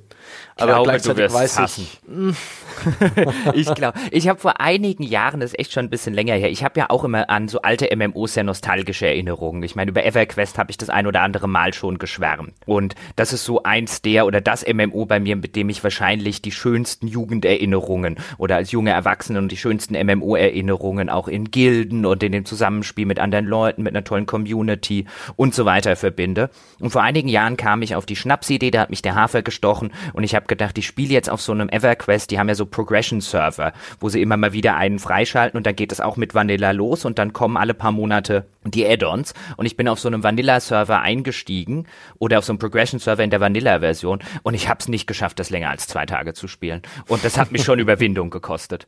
Das war halt, weißt du, so alles, was damals echt scheiße war. Und es gab einen Haufen Zeug, der scheiße war, der hat sich halt im Laufe der letzten Jahre, hat der sich halt so aus der Erinnerung verabschiedet, sodass nur noch die positiven Aspekte da sind. Und dann spielt ja. man das wieder und dann denkt man, oh ja, stimmt, das war echt scheiße, oh, das auch. Und hui, hui, hui war das Mist. ja, Nostalgie ist ein komisches Ding. Und ich merke auch langsam, wie ich mehr und mehr nostalgisch werde, wie ich mich äh, mehr und mehr zurücksehen nach den vertrauten Spielmechaniken, nach den vertrauten Systemen. Äh, egal in welchem Genre. Und da fällt mir ein, dieses Jahr gab es kein einziges cooles Rennspiel, Arcade-Rennspiel. Die gab es früher mal wie Sand am Meer und okay, Mario wurde re-released für die Nintendo Switch, aber ansonsten, wo ist denn bitte das Arcade-Rennspiel hin? Wo sind die Burnouts dieser Welt? Elend nochmal. Hm, musst wahrscheinlich mal bei Steam gucken. Das sind ja alles diese Genres, die in der Zwischenzeit in den Indie-Bereich abgewandert sind und wo es sehr wahrscheinlich sogar mm. irgendwas gibt, was dir Spaß machen könnte, mm. ich, von dem du vielleicht noch nie Meinung, gehört hast. Ich habe da mal ein bisschen geguckt. Ich meine, es, es gab so ein paar Entwicklungen. Äh, im, äh, es gab diese, dieses Kickstarter-Projekt, die 90s Arcade Racer ein Spiel, das wohl auch fast fertig geworden ist, aber dann irgendwie von seinem Publisher aktuell in Geiselhaft gehalten wird, wo der Entwickler gerade versucht, das wieder zurückzukaufen. Ganz komische Geschichte. Es gibt da diverse trashige Spiele. Es gibt viel Schrott. Das Einzige, was am, am ehesten rankommt, ist dieses Road Redemption, dieses Road Rash-ähnliche äh, Motorrad-Action-Spiel, aber das ist halt nicht genau das, was ich suche. Ich habe da schon mal geschaut. Und, und es gibt sehr, sehr viel Schrott im Autorennspielbereich. Das ist offensichtlich auch etwas, wo man sich billig bei Unity Assets kaufen kann im Baukasten Baukasten und sie zusammenstöpseln. Das heißt noch lange nicht, dass das Spiel gut ist. Aber vielleicht ja, gibt es ja auch ein paar Hörer, die uns da Tipps geben oder mir Tipps geben können. Vielleicht ist ja 2017 tatsächlich ein wirklich guter Arcade Racer erschienen und ich habe ihn bloß nicht gesehen. Ich finde aber, der, der gute Arcade Racer hat gefälligst auch coole Grafik zu haben. Also ich finde, das gehört halt dazu. Also so in mhm. meiner Retro-Nostalgie-Erinnerung waren diese Arcade Racing Games halt eben auch deswegen cool, weil sie gerne auch mal grafische Avantgarde waren. Das heißt, ich will halt tatsächlich äh, keine Ahnung, eine, eine, eine richtig geile Grafik haben. Also keine Ahnung, so Forza Horizon oder sowas. Nur halt eben ohne den ganzen, ja, aber wir sind so ein bisschen doch in Richtung Simulation unterwegs, Schnickschnack. Sowas, ich hätte halt gerne wieder so einen, äh, das haben wir haben in unserer Rennspielfolge schon drüber gesprochen. Einfach von Punkt A nach Punkt B durch geile Landschaft, ja, um einen Highscore zu erzielen. ja, mit vielen ja. schönen Sites, ja, eine Strecke, die ich hinter in- und auswendig kenne und wo ich eine Online-Rangliste habe, durch die ich mich vorarbeiten kann oder auch gegen Freunde spielen kann. Und es sollte so einen Geist, so einen Ghost geben, gegen den ich dann fahren kann. Das hätte ich gerne. Und ich glaube nicht, dass es das im Indie-Bereich gibt und wenn, dann nicht auf dem Qualitätsniveau, das ich mir wünschen würde. Ja, und ich hätte auch gern große 1 bis 5 Sterne-Wertungen oder riesige leuchtende Medaillen oder rotierende Trophäen am Ende eines Rennens oder so ein Ranking von C über B, A, S bis dreifach S. Ja, und Cups, genau, ja. So Cups, wo am Schluss dann irgendeine kleine putzige Figur vielleicht auf irgendeinem Podest steht und eine Champagnerflasche schüttelt oder sowas. Ich habe das Gefühl, Mario Kart, äh, wenn dann das neunte dürfte es jetzt ja sein, wenn das rauskommt, ist es wahrscheinlich dann zum ersten Mal wieder ein Spiel, das diesen Anspruch einlöst. Das würde ich hoffen, zumindest. Aber ansonsten weißt du, Mario Kart ist cool und alles, aber ich hätte halt auch trotzdem gerne noch halt so eine, wie ein klassisches Need for Speed oder wie eben ein Split Second oder sowas, also mit, mit richtigen Autos, ja, und mit realistischer Grafik und so. Oder ja, sowas, sowas hätte ich halt gerne. Aber vielleicht, um mal einen größeren Bogen zu spannen, was wir dieses Jahr ja auch erlebt haben, noch heftiger als vielleicht ein bisschen in den Jahren zuvor, ist, dass es sich eben insbesondere bei den großen Herstellern, deswegen habe ich ja vorher zu Sebastian auch gesagt, guck halt mal bei Steam oder so, mittlerweile extrem noch mehr als früher auf einige wenige Marken zu beschränken scheint. Also wir reden da ja schon seit ein paar Jahren drüber, so Electronic Arts und Ubisoft, die melken ja lediglich noch ihre jährlich erscheinenden Marken, aber man merkt, es wird immer, finde ich zumindest, es wird immer eklatanter, was zumindest die großen Hersteller angeht. Also du siehst es, dieses Jahr hat EA sechs Spiele veröffentlicht. Wenn du zehn Jahre zurückblickst, kommst du noch nicht mal in die Nähe von irgendwie nur sechs Spielen. Selbst Ubisoft, die eigentlich gern auch in den letzten Jahren immer mal wieder was versucht haben, haben dieses Jahr nur in Anführungszeichen sieben Spiele veröffentlicht. Ich zähle jetzt nur die großen Spiele, nicht irgendwas für iOS jetzt zum Beispiel oder für Android. Das war dieses Jahr schon sehr, sehr wenig, was jetzt von großen Herstellern Herstellern kam, auch wenn es dieses Jahr wieder ein gutes Jahr war, insofern, dass dieses Jahr ein Mass Effect kam, weil es in dieses Jahr gefallen ist, dass dieses Jahr nach Pause wieder ein Assassin's Creed kam und so weiter. Ich will gar nicht sagen, es sind zu wenig Spiele erschienen, aber ich finde, man merkt immer stärker, haben wir ja auch schon das ein oder andere Mal jetzt wirklich besprochen, diese Games as a Service Richtlinie, diese Sache, sich auch nicht selbst Konkurrenz zu machen, im Herbst vielleicht das eine Service-Spiel rauszubringen, dann nächste Frühjahr wieder das nächste Service-Spiel, dann die Service-Spieler auch lange zu ähm, lange am Leben zu halten. Ich meine, bei einem Rainbow Six von Ubisoft sieht man, das läuft nach irgendwie anfänglichen Schwierigkeiten mittlerweile nach allem, was man liest, unglaublich fantastisch. Das scheint ein rechter Goldesel für die zu sein. Bei For Honor hat es anscheinend nicht so ganz geklappt, aber man sieht mittlerweile so diesen Rhythmus. Gerade bei Ubisoft. Ich gehe davon aus, nächstes Frühjahr, so mit Far Cry erscheint dann der nächste Service-Titel, damit dann wiederum im Herbst der nächste Service-Titel kommt und man wahrscheinlich hofft, dass zumindest einer pro Jahr richtig reinhaut und dann schon genug Geld in die Kassen spült entwickelt und hinter dem stehen dann halt häufig genug andere Entwicklungen. Ich meine, klar, jetzt hat dann Ubisoft natürlich noch sowas wie einen South Park oder so, aber mit zwei Service-Spielen gleichzeitig macht sich gerade keiner Konkurrenz. Und da die meisten Spiele mittlerweile von großen Herstellern auf so ein Service-Modell ausgelegt werden, veröffentlicht halt jeder so gefühlt eins pro halbes Jahr. Ja, ich meine, da sind wir jetzt halt bei dem, bei den, bei dem mitgrößten oder vielleicht oder zumindest aufmerksamkeitsstärksten Trend des Ganzen, weil das ist ja alles ein Ding. Also die ganze Lootbox-Thematik, die ja jetzt gerade hier am Jahresende sehr beherrschend war, wegen Battlefront 2 unter anderem. Alles, das gehört ja alles in das, in dieses gleiche Metier, in diese gleiche Bewegung hinein das ist jetzt auch ja wirklich, an sich ist es ja wirklich nichts Neues, ja. Ich meine, was haben wir jetzt 17? Das ist, sind jetzt sechs, sieben, sieben Jahre, äh, in denen ich schon rumlaufe und immer gesagt habe, nein, nein, nicht in diese Richtung, bitte nicht. Also, das ist eigentlich ist es uralt. Ich, man hat das Gefühl, es ist vielleicht dieses Jahr und es wird immer deutlicher, wo die Reise hingeht, auch mit Electronic Arts, die irgendwie, äh, ob jetzt das zutreffend ist oder nicht, aber zumindest in der offiziellen Verlautbarung gesagt haben, sie haben Visceral geschlossen, weil sie keine Lust mehr haben, hier irgendwelche Singleplayer-Only-Experiences zu entwickeln. Sinngemäß, jetzt, das ist zugespitzt. Natürlich haben sie das nicht so gesagt. Und ähm, eigentlich ist ja da müsste man sie ja fast schon, äh, da müsste man sie eigentlich schon für loben. Bethesda, glaube ich, der einzige, der dieses Jahr lauter Titel rausgebracht hat, die eben nicht auf dieses kontinuierliche Abschöpfen von Kunden ausgelegt sind. Also sowohl Wolfenstein als auch Prey waren einfach Standalone Singleplayer-Titel um das mal positiv hervorzuheben an der Stelle. Um aber vielleicht und da mal ganz kurz einzuhaken, so positiv wie das aus Spielersicht zu bewerten ist und so positiv wie das aus unserer Sicht zu bewerten ist, wenn man zumindest nach den Zahlen von Steam Spy geht, die ja mithin die einzigen Zahlen sind, die verlässlicherweise Außenstehenden vorliegen, dann muss man zumindest sagen, dass die Bethesda-Strategie auf dem PC nicht sonderlich aufzugehen scheint. Also Wolfenstein wurde sehr früh verramscht. Jetzt kann man natürlich sagen, ja, okay, Verramschung beginnt beginnt in der Zwischenzeit auch immer schneller, also mit 50 Prozent reduziert, kurz nach Release und so weiter. Aber wenn man sich die Owner-Zahlen bei Steam Spy anguckt, dann insbesondere nach Release, also die Sachen, die sie zum Vollpreisverkauf bekommen haben, dann war weder Wolfenstein erfolgreich, noch war Prey erfolgreich, um diese beiden zu nennen und auch The Evil Within nicht. Jetzt kann es natürlich sein, dass die sich auf den Konsolen noch und nöcher verkaufen. Da gibt es allerdings auch sehr wenig Hinweise, wenn man sich die offiziellen Verkaufszahlen beziehungsweise die Charts aus den USA anguckt, wo ich glaube, dann Wolfenstein Wolfenstein debütiert ist auf Platz 15 oder so, wo man der Erfahrung nach weiß, das sind wirklich nicht mehr sonderlich viele Exemplare, die man auf diesen Plätzen verkauft, weil in der Regel die ersten drei bis ersten fünf äh, 90 Prozent oder 80 Prozent des Kuchens unter sich ausmachen. Da kann man schon überlegen, macht Bethesda das noch lange? Ja, Die äh, muss man mit, mit einer Prise Salz nehmen, die Zahlen, denn Bethesda meldet die äh, Digitalverkäufe nicht anders als andere Hersteller.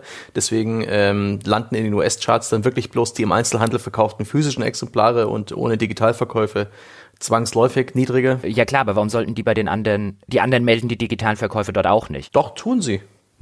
Tun sie? Laut der NPD schon. Die weist ja extra aus, dass Bethesda digital nicht mitrechnet. Ah, wieder was gelernt, siehst du? Ja. Aber nichtsdestotrotz, ich, ich sehe das auch, dass äh, Bethesda damit jetzt offensichtlich nicht so mega erfolgreich scheint, was mich auch ein bisschen traurig macht. Dafür gelingt es dem Hersteller aber, das habe ich mir auf meinen Zettel geschrieben, 2017 ist das Jahr, in dem man zwei Skyrim-Versionen zum Vollpreis verkaufen kann. Einmal für die, für die VR-Version und einmal die Switch-Version. Und das ist doch auch irgendwie ziemlich krass. So viele, sechs, sieben Jahre nachdem das Spiel rausgekommen ist.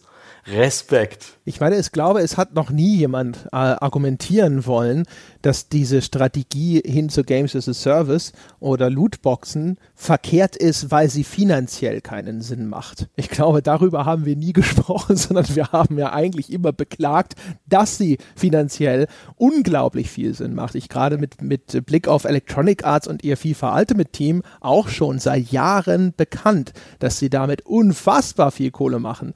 Äh, das Schlimme ist halt sozusagen die, die Auswirkungen, die zumindest dem Spielertypus, dem ich angehöre, einfach fundamental zuwiderlaufen.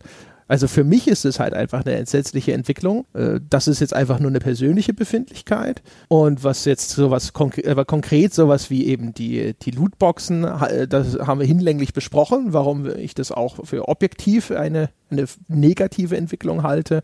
Und ich finde auch, wenn die Anzahl, die, die Schlagzahl der Releases in diesem AAA-Bereich so weit absinkt, das kann die Stagnation in diesem Bereich nur noch weiter fördern, weil natürlich der Raum für Innovation kleiner wird, wenn die Abstände zwischen den Releases immer größer werden.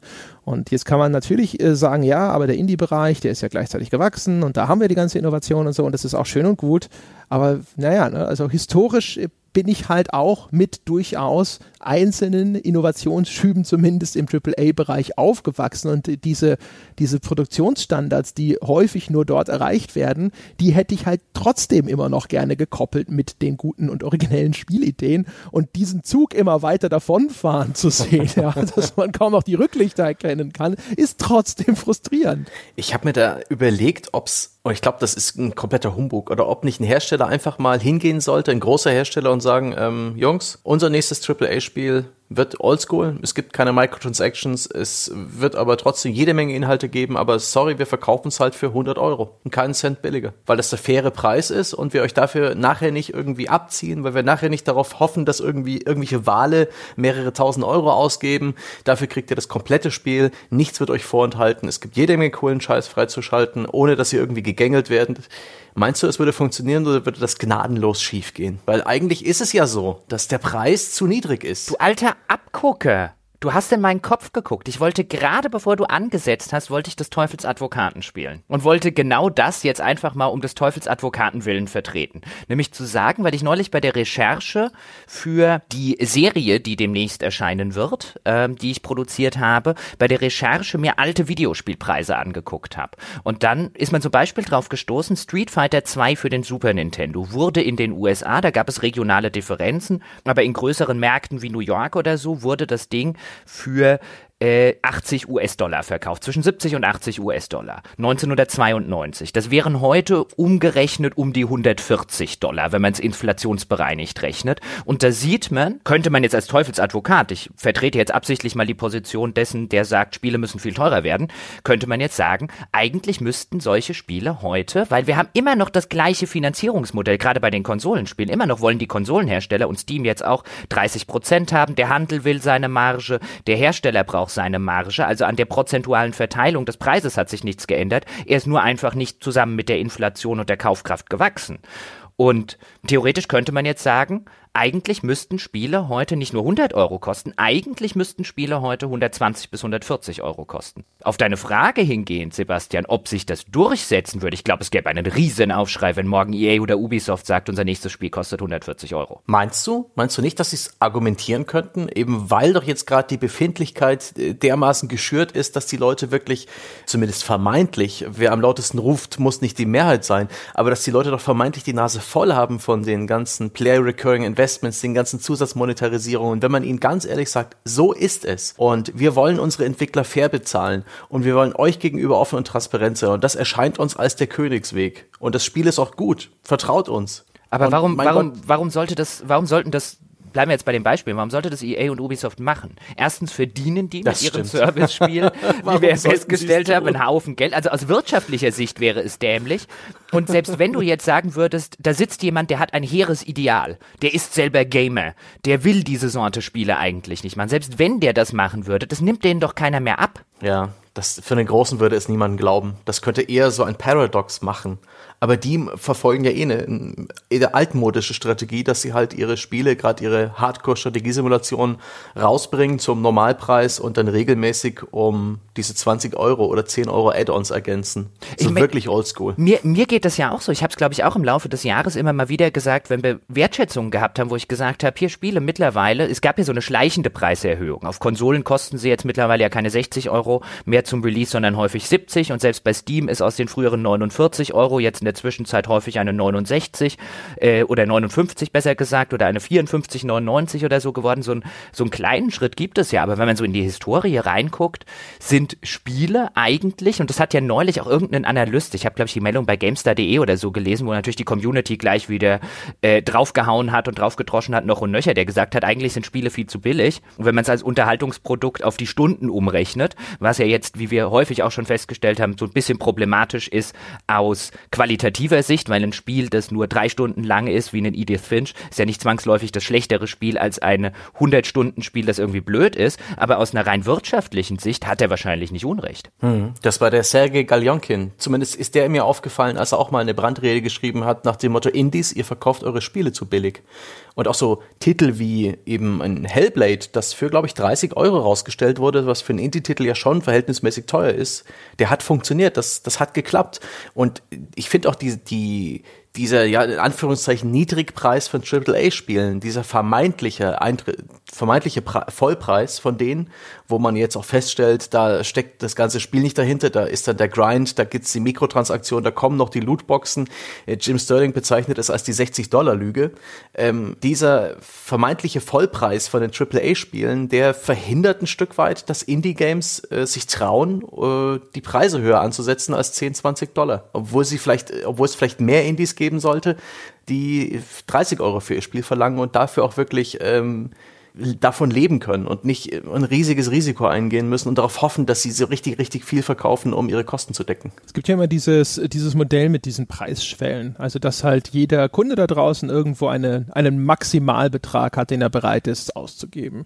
Und der ist dann halt von mir aus bei Sebastian 60, bei Jochen 30 und bei mir 120 oder sonst irgendwas. Und wenn sie das Spiel jetzt aber für 120 in den Laden stellen, dann nehmen sie halt Jochen und Sebastian beide nicht mit, weil das beide Preisschwellen überschreitet. Und das Angenehme an diesem, diesem Modell der Microtransactions ist ja, dass, es, dass du dein Spiel, wie es im Free-to-Play-Bereich geschieht, tatsächlich einfach kostenlos rausstellen kannst. Und dann kann Jochen seine 20 ausgeben, ja, oder seine 30 und Sebastian seine 60 und ich meine 120, ja, und dann haben sie alle 210 Euro mitgenommen, die sie von uns dreien bekommen können. Und wenn sie es für 120 rausgestellt hätten, hätten sie nur meine 120 bekommen. Deswegen ist ja die ganze Zeit diese Prognose im Raum, dass sich Free-to-Play hinterher ultimativ am Ende des Tages durchsetzt, weil es den Maximalbetrag aller Interessierten abzuschöpfen vermag. Das Aber ist die These. Selbst wenn du die deine Entwicklung 120, geht dahin. selbst wenn du deine 120 Euro zahlst in so einer, in einem Spiel, was so gestaltet ist, wirst du eben nicht das gesamte Spiel bekommen. Du wirst dann trotzdem wieder auf, auf eine Wand stoßen, weil dieses Spiel ja dann auch den Menschen bedienen will, der bereit ist, 2000 Euro auszugeben. Aber ich bin der Meinung, wir driften jetzt ein bisschen ab in ein ganz eigenes Thema, was wir vielleicht noch mal in den Sonntagscast ähm, vertiefen sollten. Wir sollten vielleicht noch ein bisschen über andere Trends und Entwicklungen von 2017 reden. Ich will ich noch einiges auf dem Moment, Zettel. ich will an der Stelle dann aber zumindest als Ausblick auf den Ausblick, denn nächste Woche folgt ja der Jahresausblick. Da können Sie sich, meine sehr verehrten Damen und Herren, da draußen schon mal Gedanken machen und ihr, meine werten Mitpodcaster, denn ich wollte genau aus dem Grund, den wir gerade skizziert haben, für 2018 die streitbare These für unseren Ausblick in den Raum stellen, steuern wir auf einen neuen Videospiele Crash zu. Mm, sehr interessant. André sitzt schon da und schüttelt. 18 noch? Nein. da kann ich schon mal Nein sagen. Ja, nicht für 2018. Jetzt einfach als streitbare These, das war die Entwicklung, wir gucken in die Zukunft. Genau. Na ja, da müssen wir über die Zeitspanne sprechen. Aber Ja, gut, das können wir äh, dann ja tun. können wir die nicht nochmal festlegen? Kann ich konkreter nachdenken.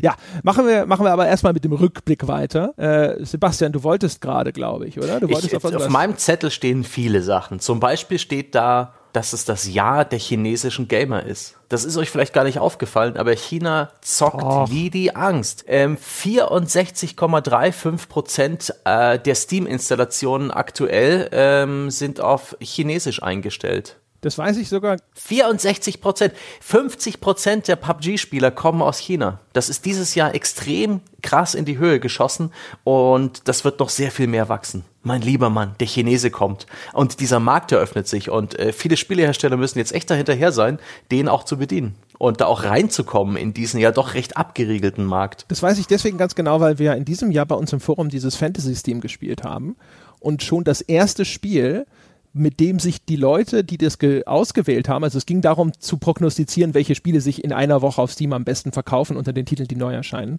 Und die Leute, die sich dort schon beinahe uneinholbar abgesetzt haben, die haben einen Titel erwischt, von dem wir hinterher alle spekuliert haben, dass der sich so gut verkauft hat, weil er chinesische Sprachausgabe unterstützt hat oder chinesische, zumindest äh, in Schrift.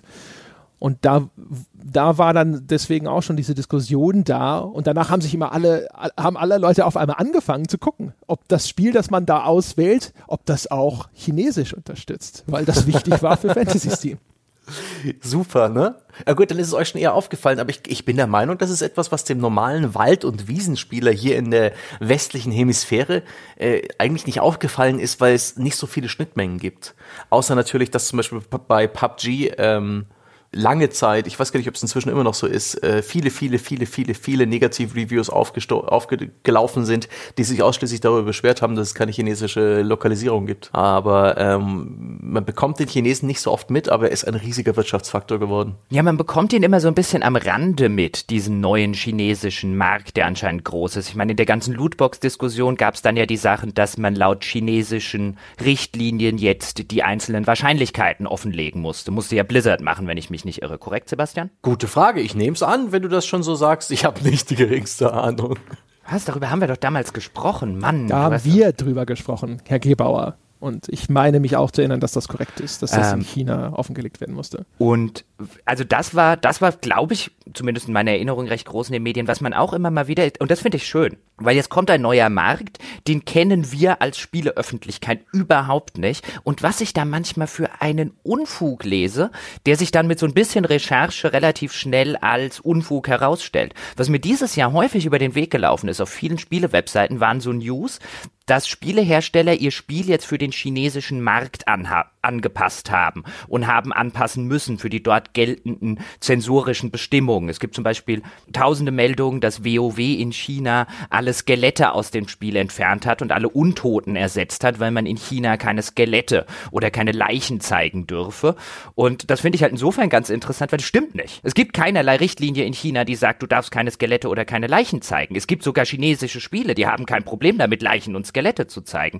Das war in dem Fall wieder, weil die chinesischen Zensurbestimmungen, ich habe mich da mal ein bisschen aus, aus purem Eigeninteresse reingelesen, die chinesischen Zensurbestimmungen so ein bisschen ähnlich wie die deutschen, was Hakenkreuze und verfassungsfeindliche Symbole angeht, sehr, sehr schwammig sind. Da heißt es dann, paraphrasiert so viel wie es dürfen keine Inhalte gezeigt werden, die irgendwie geneigt wären, die Jugend zu verrohen und so weiter. Und da niemand so recht weiß, was da jetzt genau drunter fällt, gehen halt westliche Entwickler hin im vorauseilenden Gehorsam und nehmen alles raus, von dem sie denken, es könnte vielleicht bei irgendeiner Auslegung irgendeinem chinesischen Zensor gegen den Zeiger gehen und deswegen passiert sowas ähnliches auf einem ganz anderen Level, als zum Beispiel bei einem Wolfenstein in Deutschland passiert ist. Und das wird aber in Europa völlig anders oder in der westlichen Welt völlig anders rezipiert, weil man mit diesem neuen Markt und dem neuen Publikum sich noch nie beschäftigt hat. Finde ich total spannend. Dabei ist es nicht mal neu. Ich, vor ein paar Jahren gab es diese ganze Diskussion um die Skelette in China und ob die nun wirklich verboten sind, sogar schon mal, wenn ich mich nicht recht entsinne. Die gab es dieses Jahr, habe ich die echt häufig gelesen. Und häufig habe ich dann auch wirklich unreflektiert gelesen in irgendwelchen Nachrichtenmeldungen. In China muss das gemacht werden, weil es ist kulturell verboten, Skelette zu zeigen. Und dann denke ich mir, nein, nein, nein, es gibt chinesische Spiele, die dort erlaubt sind, die echt gut laufen, in denen sehr, sehr viele Skelette sind. Wie gesagt, ich erinnere mich daran, dass, äh, dass das tatsächlich schon mal Thema war. Das heißt also, nicht nur wird in diesem Jahr falsch berichtet, sondern es wird auch noch über etwas falsch berichtet, was, also wenn ich mich nicht sehr täusche, sogar schon vor ein paar Jahren schon mal Thema war und dort auch schon korrigiert werden musste. Aber es scheint zumindest schon so zu sein, dass dieser Markt ein Stück weit durch diese Zensurbehörden abgeschottet wird, was meiner Meinung nach vielleicht auch wirtschaftlich motiviert ist, um eben dafür zu sorgen, dass ähm, ein großes Spiel, was in China erscheint, dann hoffentlich auch mit Beteiligung eines chinesischen Publishers dort erscheint, dass auch ein bisschen Steuergelder nach China fließen. So ist es ja bei der Filmindustrie, wo mehr und mehr große Hollywood-Blockbuster plötzlich chinesische Nebenrollen haben, vielleicht auch mal einen chinesischen Schauplatz, um dadurch eben eine gewisse sehr limitierte Quote zu umgehen, die ausländische Filme genießen, äh, die dann in China äh, im Kino laufen können. Auch ein großer Markt für, für Kinofilme inzwischen. Und chinesische Koproduktionen sind eben von dieser limitierten Quote ausgenommen und deswegen äh, sieht man in großen Hollywood-Blockbustern äh, stets in letzter Zeit den Zugeständnis chinesischen Charakter. Das finde ich auch interessant. Und ich kann mir vorstellen, dass es in, in der Spielewelt nicht anders ist.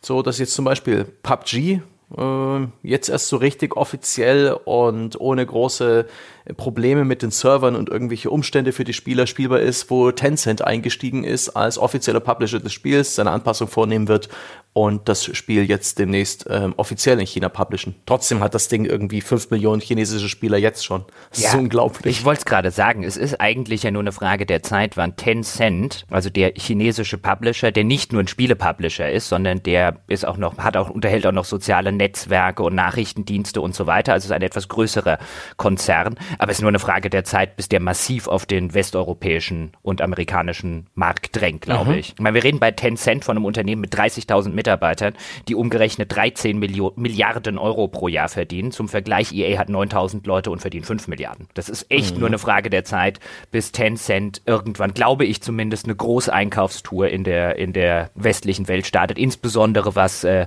äh, Online-Mehrspiele Spiele angeht, auch E-Sports und so weiter. Wir warten das halt auf günstige Devisenkurse. ja, vielleicht. Wenn der Euro weich genug wird oder der Dollar, dann, dann schlagen sie zu. Ja, das war doch damals mit, äh, mit, den, mit den Japanern genauso. Da gab es eine Phase, da war der Yen sehr stark und dann war Sony auf Shoppingtour. Deswegen gehören ja so Filmstudios, so althergebrachte amerikanische Filmstudios wie Columbia heutzutage zu Sony, weil Sony damals irgendwo gut im Futter stand und dann mal gesagt hat, oh, oh, oh, nehmen wir, ja, das auch. Weißt du, so wie, gibt so eine Doku über Michael Jackson, äh, wie Michael Jackson einkaufen ist in so einem Antiquitätenladen. Und dann läuft er durch diesen Laden und zeigt immer nur so auf so eine Vase und und auf Bilder und so und sagt immer nur, das ist meins, das ist jetzt auch meins, das ist meins, das ist auch meins. so ähnlich war das bei Sony auch. Ja, Schön. Vor allen Dingen ist ja auch interessant, wie sehr Tencent, für die Leute, die es nicht mitgekriegt haben, wie sehr die auch schon ein bisschen im Westen zumindest drin hängen. Tencent hält, wenn die Informationen korrekt sind, zum Beispiel 12 Prozent der Anteile von Activision Blizzard und hat sich auch an Epic Games, ich glaube, als Hauptaktionär beteiligt. Also die haben auch schon jetzt in der jüngeren Vergangenheit, in den letzten paar Jahren durchaus schon mal so ein bisschen die Fühler ausgestreckt. Und da wäre ich echt gespannt. Also bei sowas wie Activision Blizzard, ich könnte mir sehr gut vorstellen, dass Tencent irgendwann so ein bisschen wie, wie Wendy das gerade bei Ubisoft versucht, irgendwann auf die Idee kommt und jetzt übernehmen wir den Laden. Ja, also, wieso ja, nicht? Nicht, nicht ganz ausgeschlossen. Weiß nicht, was so ein Activision Blizzard kosten würde. Das ist natürlich ein sehr, sehr großer Fisch. Aber gerade halt so ein Ubisoft, ne? Warum sich, warum, warum da nicht? Mal. Naja, man muss auch überlegen, also wenn sie tatsächlich 12 Prozent, wie es Wikipedia jetzt behauptet, von Activision Blizzard halten, also das hat schon echt was gekostet. Und in der Regel sind ja diese Aktien in so großen Konzernen durchaus verstreut, sodass man mit 12 Prozent wahrscheinlich schon die Hälfte von dem hat, was man braucht, um tatsächlich ein Mehrheitseigner zu sein. Müsste mir jetzt die Konzernstruktur von Activision Blizzard angucken. Ja, da hatten wir, ach Gott, die Ubisoft-Folge und all die schöne Recherche schon wieder vergessen. Da hatten wir doch äh, gelernt, was man braucht, um da äh, dann zum Beispiel die, die, die Konzernführung nach dem eigenen äh, Wunsch zu besetzen, weil man dann die, die beim Voting zum Beispiel für den CEO irgendwie so eine, so eine Art Blockierfunktion ausüben kann. Waren das 25 Prozent? Ich meine, man, sie bräuchten 25? Irgend sowas. Irgendwas in dem. Ich wollte damit auch nur sagen, ich weiß es auch nicht mehr auswendig, aber man muss da aufpassen. Ähm, um so eine Firma zu übernehmen, muss man nicht, wie das jetzt vielleicht bei manchen Leuten noch im Kopf ist, irgendwie 50 Prozent der Anteile übernehmen. Es reicht sehr häufig, dass man erheblich weniger hat, solange kein anderer genauso viele hat. Ja, oder ein Verbund von anderen. Also kommt ja immer drauf an. Wenn das halt quasi wirklich ganz fein gestreut ist oder sowas, dass dann so dann ist es schwieriger. Und wenn das jetzt hinterher, wenn es zwei, drei Investmentfirmen sind, die dann sich vielleicht zusammentun oder sowas und sagen, nö, da haben wir keine Lust drauf, dann ist es wieder einfacher. Ach ja, auch eine schöne Sache für einen Ausblick 2018. Das, äh, da sollten wir gespannt sein und auch mal bei den langweiligen Quartalsberichten oder ja, Aktienbewegungen ein, ein Auge drauf haben. Und ich bin auch sehr gespannt, ob die, die großen chinesischen Klone der äh, populären Spiele auch mal in Europa Einzug halten. Ich bin insbesondere auf die ganzen Battle Royale Spiele gespannt, die da von Tencent und seinem, seinem großen Konkurrenten, dessen Namen ich gerade nicht mehr parat habe, äh, ob die auch mal bei uns kommen. Weil theoretisch sollten die ja auch laufen wie, wie die Angst. Sie müssten Na. nur lokalisiert werden. Na, das gab es doch in der Vergangenheit heute schon häufiger. Spiele, die in, im asiatischen Raum unfassbar erfolgreich waren, wie Lineage 2 und sowas. Das wurde schon häufiger probiert, das hier rüber zu transportieren. Aber viele von denen waren immer Free-to-Play. Okay, das ist inzwischen akzeptierter, aber monetarisieren viel aggressiver als man das hier gewohnt ist. Also da gibt es offensichtlich sehr starke Unterschiede. Also wenn sie in der, in der Anpassung an den westlichen Markt nicht äh, auch noch dabei deutlich besser werden, ist, äh, würde ich das nach wie vor nicht glauben, dass das in signifikanter Weise sich da jetzt irgendwie durchsetzt. Also keine Ahnung, es gab ja immer so Achtungserfolge. Ich glaube, Runes of Magic ist ja auch aus dem asiatischen Raum rübergeschwappt und war eine Zeit lang recht erfolgreich. Äh, unmöglich ist es deswegen nicht. Aber ich habe das Gefühl, dass viele von diesen Versuchen inzwischen gescheitert sind und dass man das durchaus mit viel Bedacht tun muss oder mit mehr Bedacht tun muss, als das bisher häufig passiert ist. Ja, obwohl mir da auch die, das Battle Royale Genre als ähm, am ehesten kompatibel mit dem westlichen Geschmack erscheint. Weil gerade bei den Rollenspielen war der Asiate sehr viel mehr bereit, Grind einzugehen und, und diese wirklich brutalen Monetarisierungsmechaniken. Kann mir vorstellen, dass es im Battle Royale Genre eher okay ist, da als Free-to-Play-Spieler Spaß ja. zu haben. Ja, ich habe es gerade den Asiaten verallgemeinert. Was uns übrigens zu einem, zu einem weiteren großen Trend des Jahres eigentlich bringt, weil. Darf ja. ich noch was dazu sagen? Weil nämlich Sebastian jetzt gerade schon die Verallgemeinerung gemacht hat. Ich glaube, weil ich auch häufig sowas lese, wie auch so ein bisschen was André jetzt gesagt hat. Ja, es gab in der Vergangenheit, aber die Spiele sind nicht kompatibel mit westlichem Geschmack und so weiter. Und da ist ja auch durchaus was dran. Aber ich glaube, es wäre sehr gewinnend und ich habe in der Hinsicht aber noch nichts gefunden oder gelesen lesen, wenn man wirklich mal nicht nur die Märkte und die Spiele miteinander vergleichen würde und wenn man wirklich so ein bisschen aufpasst, dass man nicht zwei Dinge vermengt, die man vielleicht nicht vermengen sollte, sondern sich anguckt, unter welchen gesellschaftlichen Bedingungen diese Spiele entstehen, weil letztlich sind Spiele und ihre Finanzierungsmodelle und äh, ihre Monetarisierungsmodelle und all das sind ja nur eine Reflexion, wie eine Gesellschaft funktioniert, in der diese Sachen veröffentlicht wird. Und ich glaube, damit man irgendwie eine Aussage darüber treffen könnte, was jetzt insbesondere chinesische Spiele, was die für ein Potenzial auf dem westlichen Markt haben, müsste man auch Gesellschaftsstrukturen vergleichen. Man müsste sowas vergleichen wie, wie lange arbeiten die Menschen pro Tag? Wie viel, wie ist das Einkommen? Wie viel von dem Einkommen steht ihnen für ein Freizeitprodukt wie Spiele im Durchschnitt zur Verfügung? Und so weiter und so fort. Und wenn das nicht kompatibel ist, dann wird es wahrscheinlich generell schwierig, weil die Spiele rüber zu transportieren, weil die die dann grundlegend einfach für einen anderen Fre Freizeitanspruch und für ein anderes Freizeitverhalten gestaltet werden. Wenn sich das allerdings annähert, wenn man jetzt feststellen würde, okay, China, die sich ja im Laufe der letzten Jahre und Jahrzehnte durchaus gen Westen öffnen, nehmen auch solche Strukturen an, solche Strukturen einer modernen Industrienation beispielsweise, dann würde ich echt nicht ausschließen, dass genau diese Sorte Spiele als Reflexion solcher Strukturen dann auch durchaus in den Westen schwappen kann. Aber da kennt man sich, glaube ich, zu wenig mit aus und das ist zu wenig untersucht, als dass man da in irgendeiner Form eine abschließende Beurteilung zu geben könnte. Wäre aber mal interessant, sich das anzugucken. Ja, also worauf ich gerade raus wollte, tatsächlich ist äh, ein völlig anderes Thema, was, äh, was mir äh, anlässlich der, der, des Allgemeinplatzes der Asiaten in den Sinn kam, weil 2017 war IMO ein großes Diskussionsjahr, was eben Thema, Themen angeht, wie eben Sexismus, Diversität in Spielen und sowas. Das haben wir bei uns im Forum sogar gesehen, das teilweise über Wochen beherrscht war von Diskussionen zu diesen Themen, teilweise auch endlos ausufernd.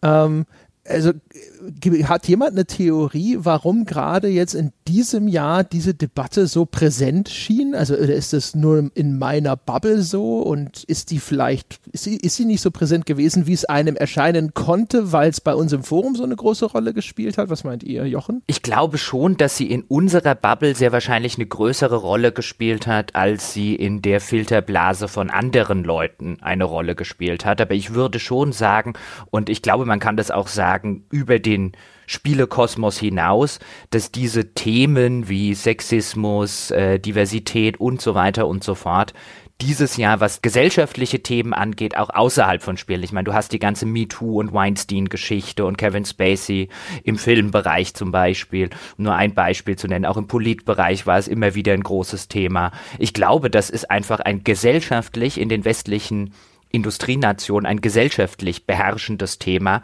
das seit Jahren kocht und jetzt dieses Jahr halt noch ein Stück höher gekocht ist. Und ich würde davon ausgehen, dass es nächstes Jahr noch weiter kocht, weil du hier in dem Fall ein Thema hast, Deswegen, ich habe auch die, die Diskussionen im Forum sehr, sehr interessiert bei uns verfolgt und ich verfolge die Diskussionen anderswo sehr interessiert. Du hast hier ein Thema, von dem ich behaupten würde, oder mehrere Themen, die dann gerne mal auch miteinander vermengt werden, den ich behaupten würde, dass wir in westlichen Nationen, man sieht das in den USA mit Trump und mit der einen Seite der Republikaner und der Trump-Unterstützer, der anderen Seite der Demokraten und der absoluten Trump-Gegner.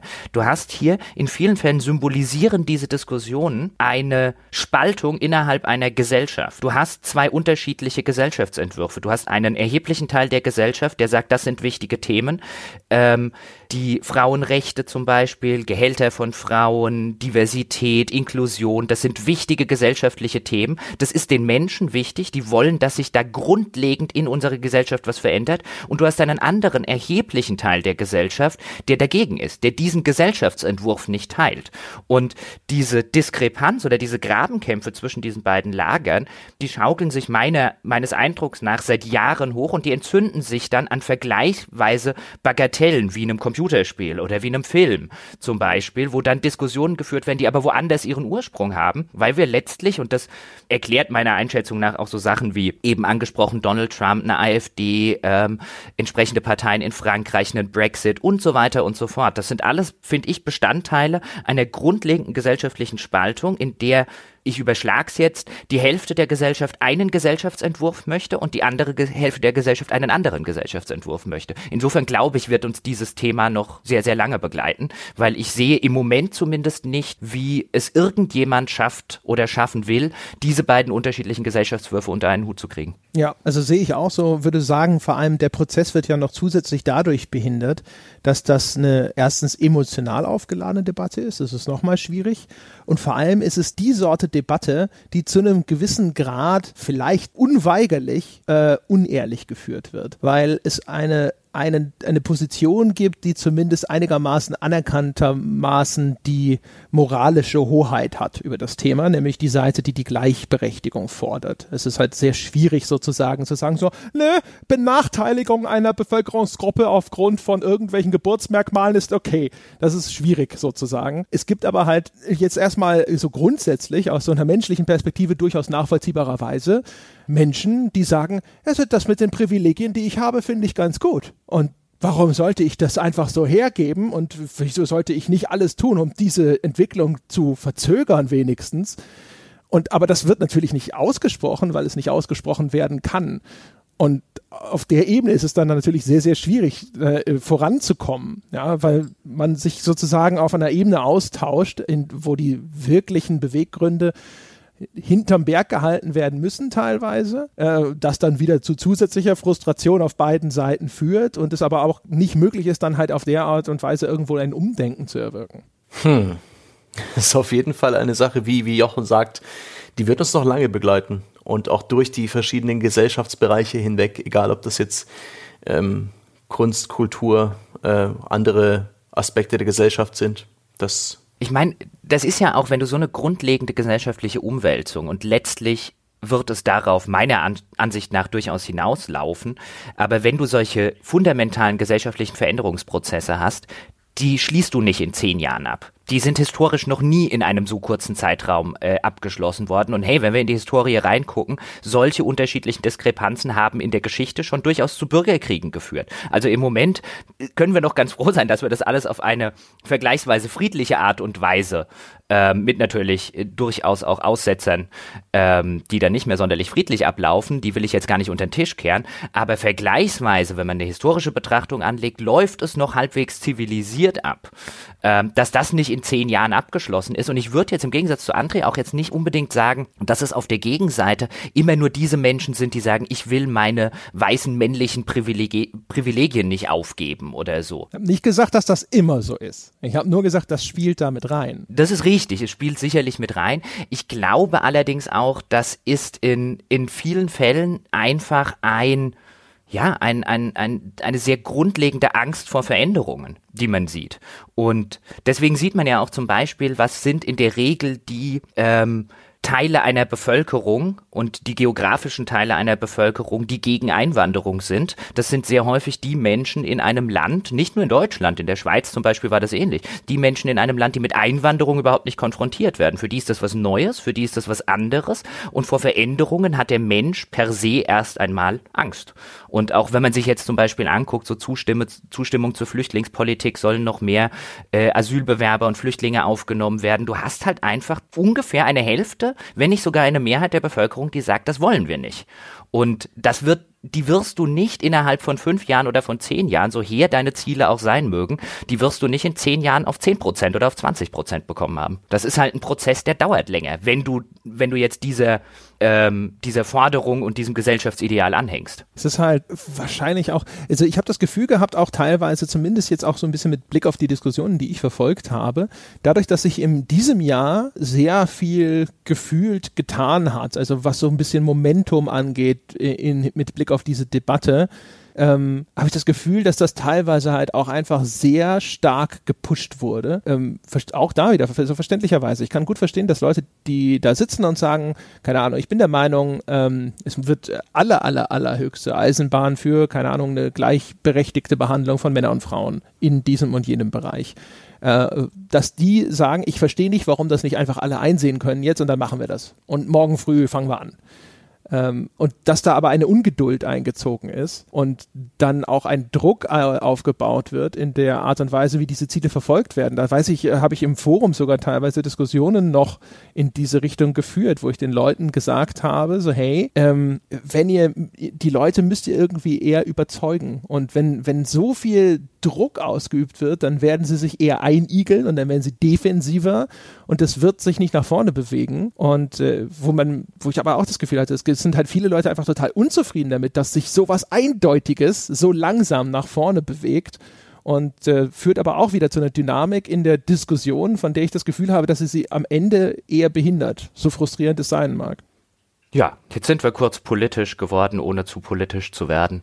Aber es ist, glaube ich, wirklich äh, ein Thema, das wird uns noch eine, eine ganze Weile begleiten und es wird uns vor allen Dingen auch bei sowas wie Spielen begleiten, denn wie jedes Medium und Spiele sind jetzt ein Medium, über das meiner Einschätzung nach gerade im Internet extrem viel diskutiert wird.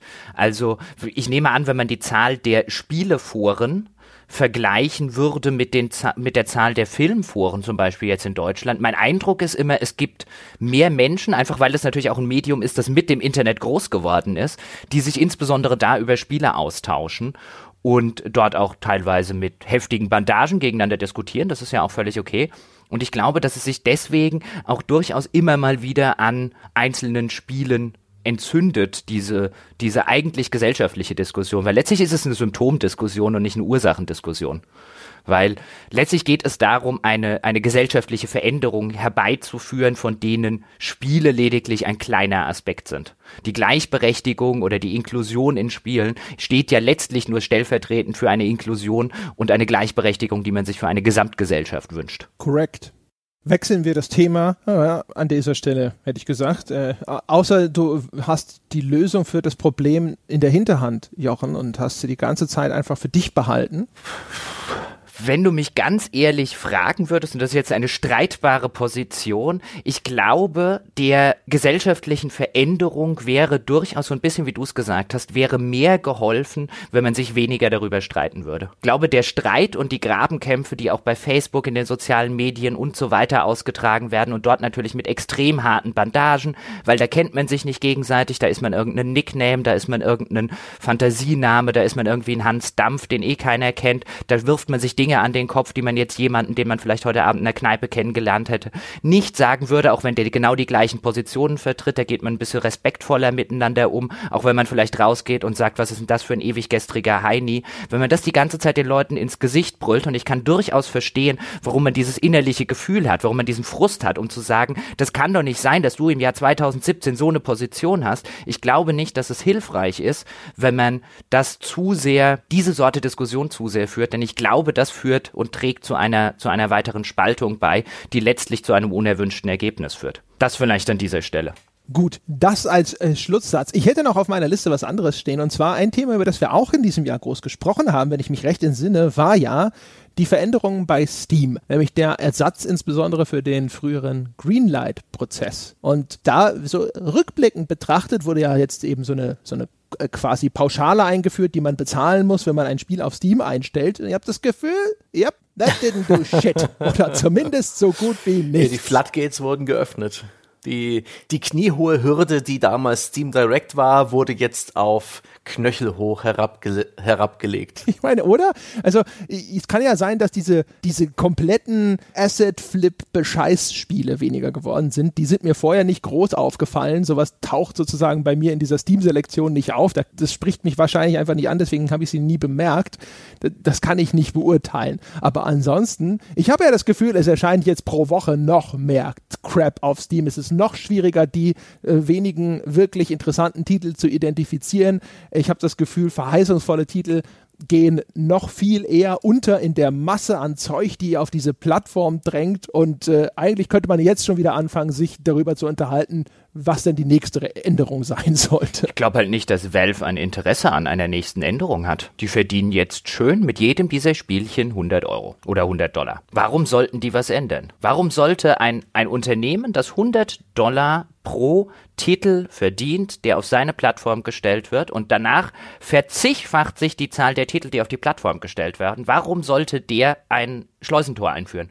Der wäre ja auch wieder aus wirtschaftlicher Sicht mit dem Klammersack gepudert. Da sind wir wieder bei dem gleichen Zustand wie bei der Games as a Service Diskussion zwischen, äh, was äh, sollte man fordern aus einer wirtschaftlichen äh, Sichtweise, also was ist quasi plausibel aus der Sicht von Valve, wenn sie das, den Gewinn maximieren wollen und ihnen alles andere mehr oder minder Schnurz ist und äh, was sollte man als Spieler fordern und also zumindest aus Spielersicht würde ich sagen, das ist nicht die optimale Lösung. Nein, die optimale Lösung ist sie sicherlich nicht, wobei ich immer noch der Meinung bin, im Moment geht es noch so weit, dass man für sich durchaus die Perlen finden kann. Es ist ein bisschen schwieriger geworden, aber es ist durchaus noch möglich. Und ich finde jetzt auch sich hinzustellen und zu sagen, ich erwarte, dass auf irgendeiner Plattform nur so viele Titel erscheinen, wie ich monatlich auch verfolgen kann, über die ich mich monatlich auch schlau machen kann, ist eine etwas arg egoistische Sichtweise. Natürlich hast du ein Problem jetzt dadurch, dass die Schleusentore geöffnet wurden, insbesondere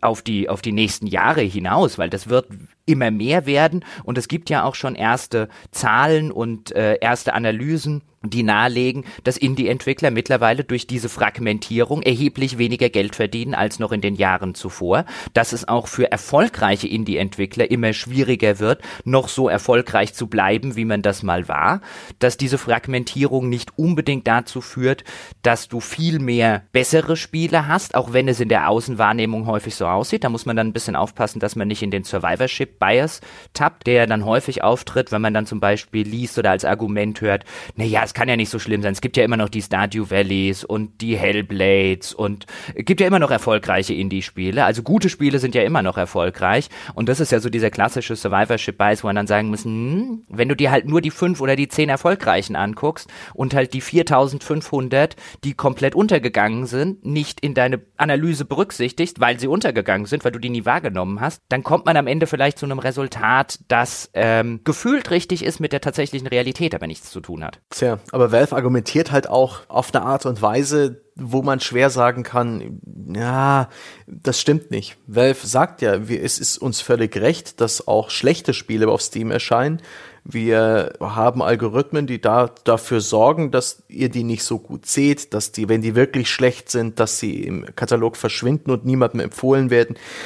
Wie, wie es auch jeder von uns wahrnimmt, wenn man auf die Startseite von Steam schaut, gibt es da interessante Spiele. Und äh, wenn man nicht gerade auf die Release-Liste schaut, was täglich rauskommt, dann sieht man diesen ganzen Schrott tatsächlich nicht so sehr. Aber tatsächlich, auch wenn man da so ein bisschen äh, in der deutschen Entwicklerszene auch bei Facebook so auf Stimmenfang geht und einfach mal so guckt, wie, wie die Leute da so, was sie davon halten, ist es wohl wirklich sehr, sehr schwierig für kleinere Studios, weil sie dann wohl auch beim Release ihres Spiels eine Chance haben, es richtig zu machen.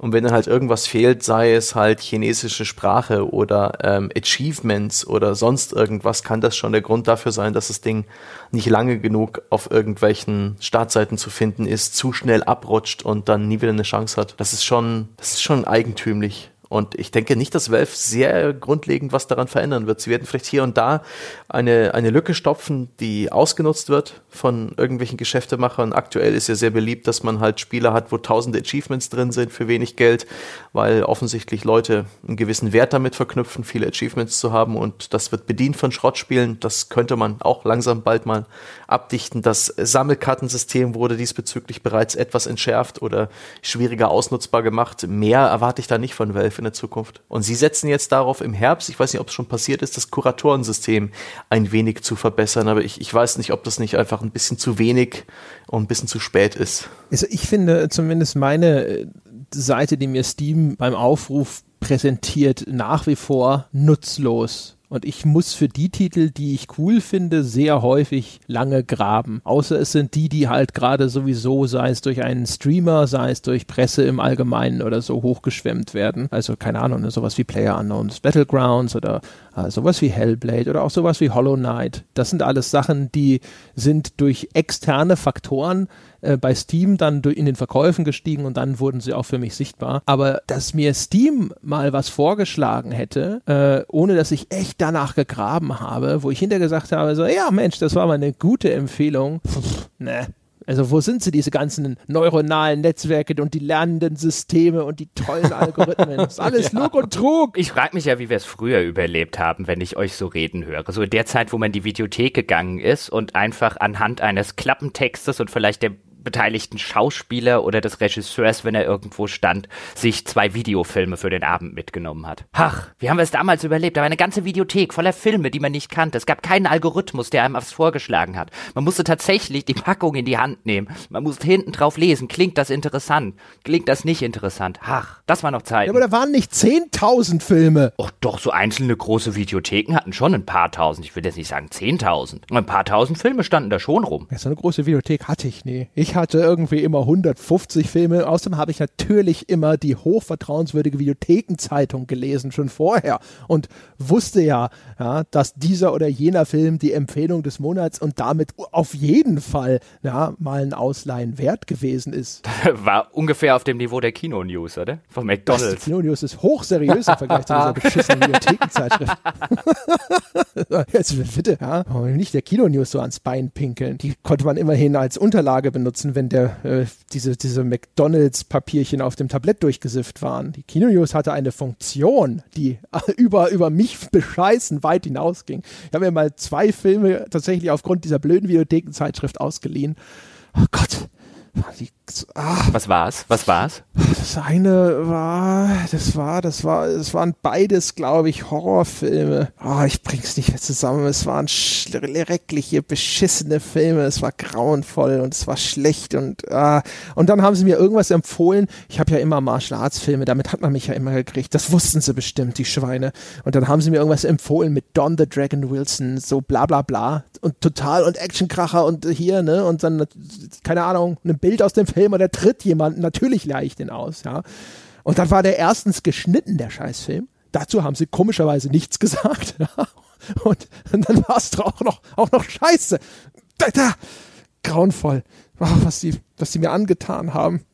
Im Vergleich dazu ist Steam tatsächlich korrekt. Hm? Siehst du, habe ich dich wieder, habe ich den Grinch wieder auf ein versöhnliches Ende bekommen bin ja nicht grinchig. Ich habe ja nur gesagt, ich meine, die Diskussion damals ging ja auch darum, so, ja, also, also Steam wird ja überflutet von, von Schund- und Trash-Software, was können wir denn tun? Und Steam so, ha, da, da haben wir eine Lösung gefunden. Und wir haben ja damals auch schon gesagt, so, ja, also, also ich weiß ja nicht, also, also ob das jetzt wirklich eine Lösung für dieses Problem ist. Also ich könnte mir vorstellen, dass das vielleicht für, für Steam bestimmte Probleme löst, wie zum Beispiel äh, kein Geld für Platin-Rims an meinem Ferrari oder sowas. Aber ob das das Problem löst, über das wir hier sprechen, und äh, wollte nur noch mal konstatieren am Jahresende, nope, dieses Problem hat es nicht gelöst. Ja, vor allen Dingen, dieses Problem sollte es ja auch nie lösen. Diese ganzen Diskussionen im Vorfeld zu diesem Steam Direct-Programm, das ja dann Greenlight abgelöst hat, die, auch die Diskussion, die ich unter Entwicklern bei Facebook und so weiter in den entsprechenden Gruppen mitgekriegt habe, die sich ja wirklich drüber unterhalten haben, löst das genau dieses Problem, weil davor haben ja alle Entwickler panisch Angst gehabt, Steam Steam wird überschwemmt von minderwertigen Spielen.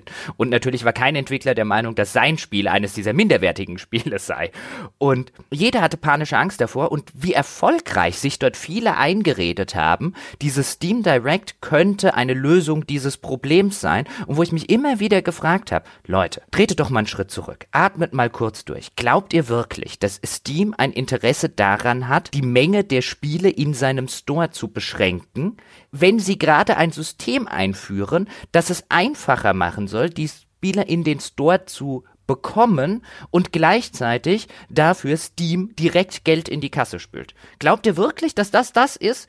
Auch wenn Steam die ganze Zeit sagt, das ist das, was wir damit erreichen wollen. Alles, was sie machen, ist das Gegenteil von dem, was ihr wollt. Nur weil sie euch sagen, das ist das, was wir damit lösen wollen, heißt das noch lange nicht, dass es stimmt, wenn sie das Gegenteil tun. das ist übrigens das gleiche wie auf äh, iTunes, ja. Also wer es noch nicht gemerkt hat, iTunes wird ja auch überschwemmt von minderwertigen Podcasts ja, die leicht daran zu erkennen sind, dass sie die Plätze äh, 1 bis 4 vor uns belegen. Wer hat denn Platz 1 bis 4 vor uns?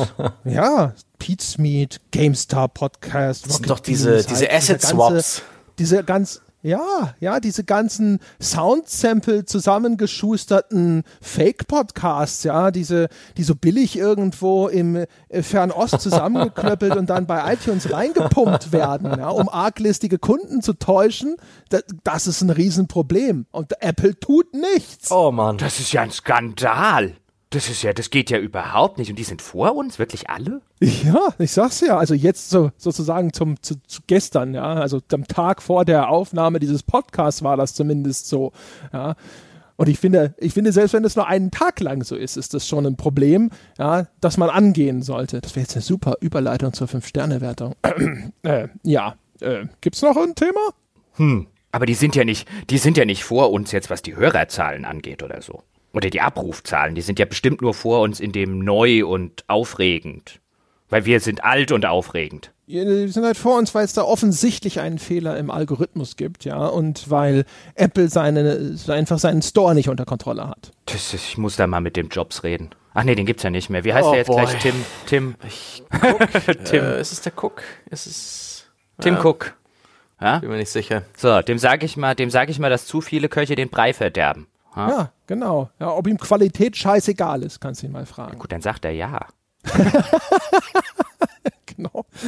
Dinge, die mir außerdem noch egal sind, wenn sich Arbeiter in China vom Dach stürzen, die unsere Handys zusammenbauen, äh, Umweltbelastung bei der Produktion, alles scheißegal. Andere Menschen. Schauen Sie mal. Ja, schauen Sie mal, was mir nicht scheißegal ist. Das hier.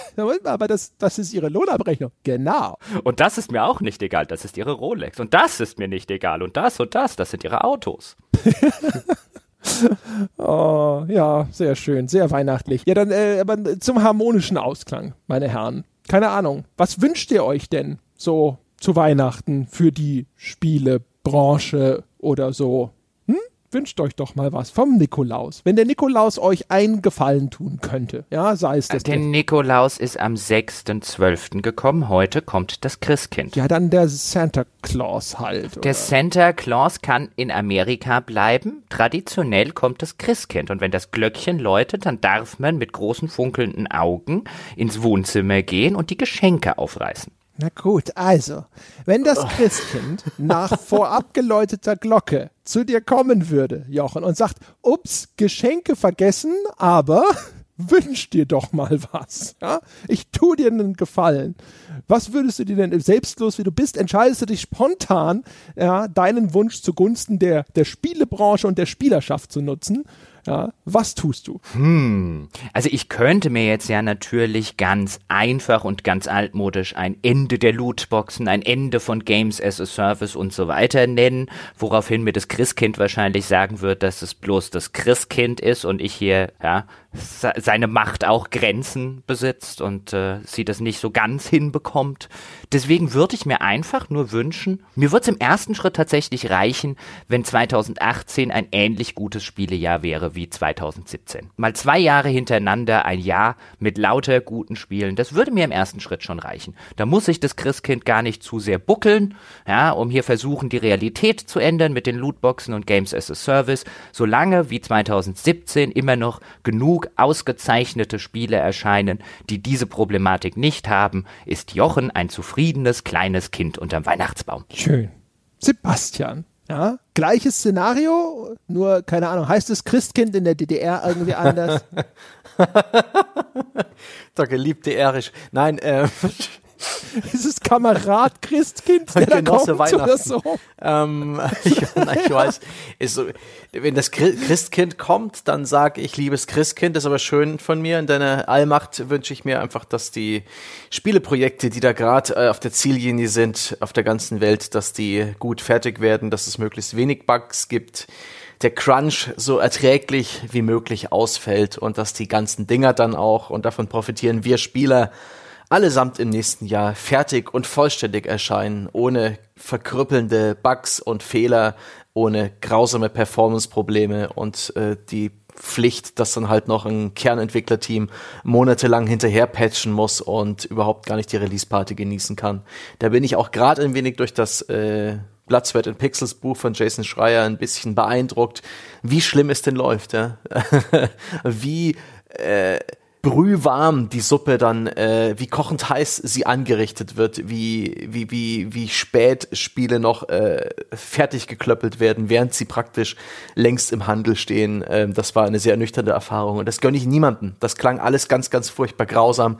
Ich hoffe, das äh, wird nächstes Jahr für die Spieleentwickler dieser Welt ein wenig besser. Ich glaube nicht daran, aber ich hoffe es und ich wünsche es mir. Na, sehr schön. Ja, ich würde mich vom Christkind nicht so leicht abspeisen lassen. Ja, ich würde sagen, wir schließen uns jetzt bitteschön in einen Raum ein mit einem Flipchart und dann ermitteln wir mal, ja, den idealen Schnittpunkt zwischen deinen, äh, deinem Einflussbereich als Christkind und dem, was wir gegen die Lootbox-Thematik unternehmen können. Ja, wenn es nicht möglich ist, das komplett zu beseitigen, könnten wir ja vielleicht uns darauf einigen, dass einfach jeder, der ein Spiel mit äh, Lootboxen spielt, einen unangenehmen Hautausschlag bekommt für ein paar Wochen. Ja? Und dass wir das auf der Art und die Art und Weise angehen. So eine Taskforce, ja. Du könntest noch, äh, ihr könntet den Osterhasen und die Zahnfeder zuholen. ja, ja, so ja. Machtbündel.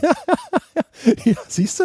Siehst du, das ist es nämlich. Das ist es nämlich nicht. Nicht einfach vor dem Berg stehen bleiben und sagen, nee, da kommen wir nie hoch, sondern überlegen. Ja, geht's über den Westgrad? Gibt's irgendwo einen Sessellift? Ja, was, wenn wir zwischendrin an der Wand bivakieren? Ja, wie viele von uns müssen wirklich oben ankommen? Sind wir bereit, einfach die Zahnfee unterwegs aufzugeben? Ich würde sagen, ja, das ist auch ein Kompromiss, über den man mal reden sollte. Ich bin der Meinung, wir gründen eine Siedlung und zeugen äh, einfach Nachkommen, die äh, stärker sind und fitter und jünger als wir. Sebastian, das geht nicht. Nein, ich meinte einfach nur für uns als Gesellschaft. Hast du, wir suchen uns irgendeinen so einen schönen Krater in der Wüste von Nevada auf so einem, so einem Wohnwagenfriedhof, ja, wo wir dann einfach über, über drei Generationen, ja, Inzucht betreiben, um eine viel stärkere Generation Ja. von Spielern heranzuzüchten. Das wird bestimmt super. Hier bitte die Fanfiction direkt an, an bei uns ins Forum stellen hierzu. Ähm, bin sehr gespannt. Nee, schicken, schicken Sie sie bitte an sebastian.gamespodcast.de und fügen Sie vielleicht noch ein oder zwei kurze Erklärungen zur Reproduktion der menschlichen Spezies hinzu. Äh, Das habe ich übrigens im, im, im Talk mit der Susanne gelernt. Ähm, mit der habe ich über Fanfiction gesprochen bei Wer macht denn sowas? Einem der wunderbaren Formate hinter der Paywall für Patreon-Bäcker. Das ähm, eine schöne Statistik. Fanfiction hat sehr, sehr viele männliche Schwangerschaften, zum Beispiel in der, der Sherlock-Fanfiction, die da existiert, zu dieser BBC-Serie mit der Sherlock Holmes Neuauflage.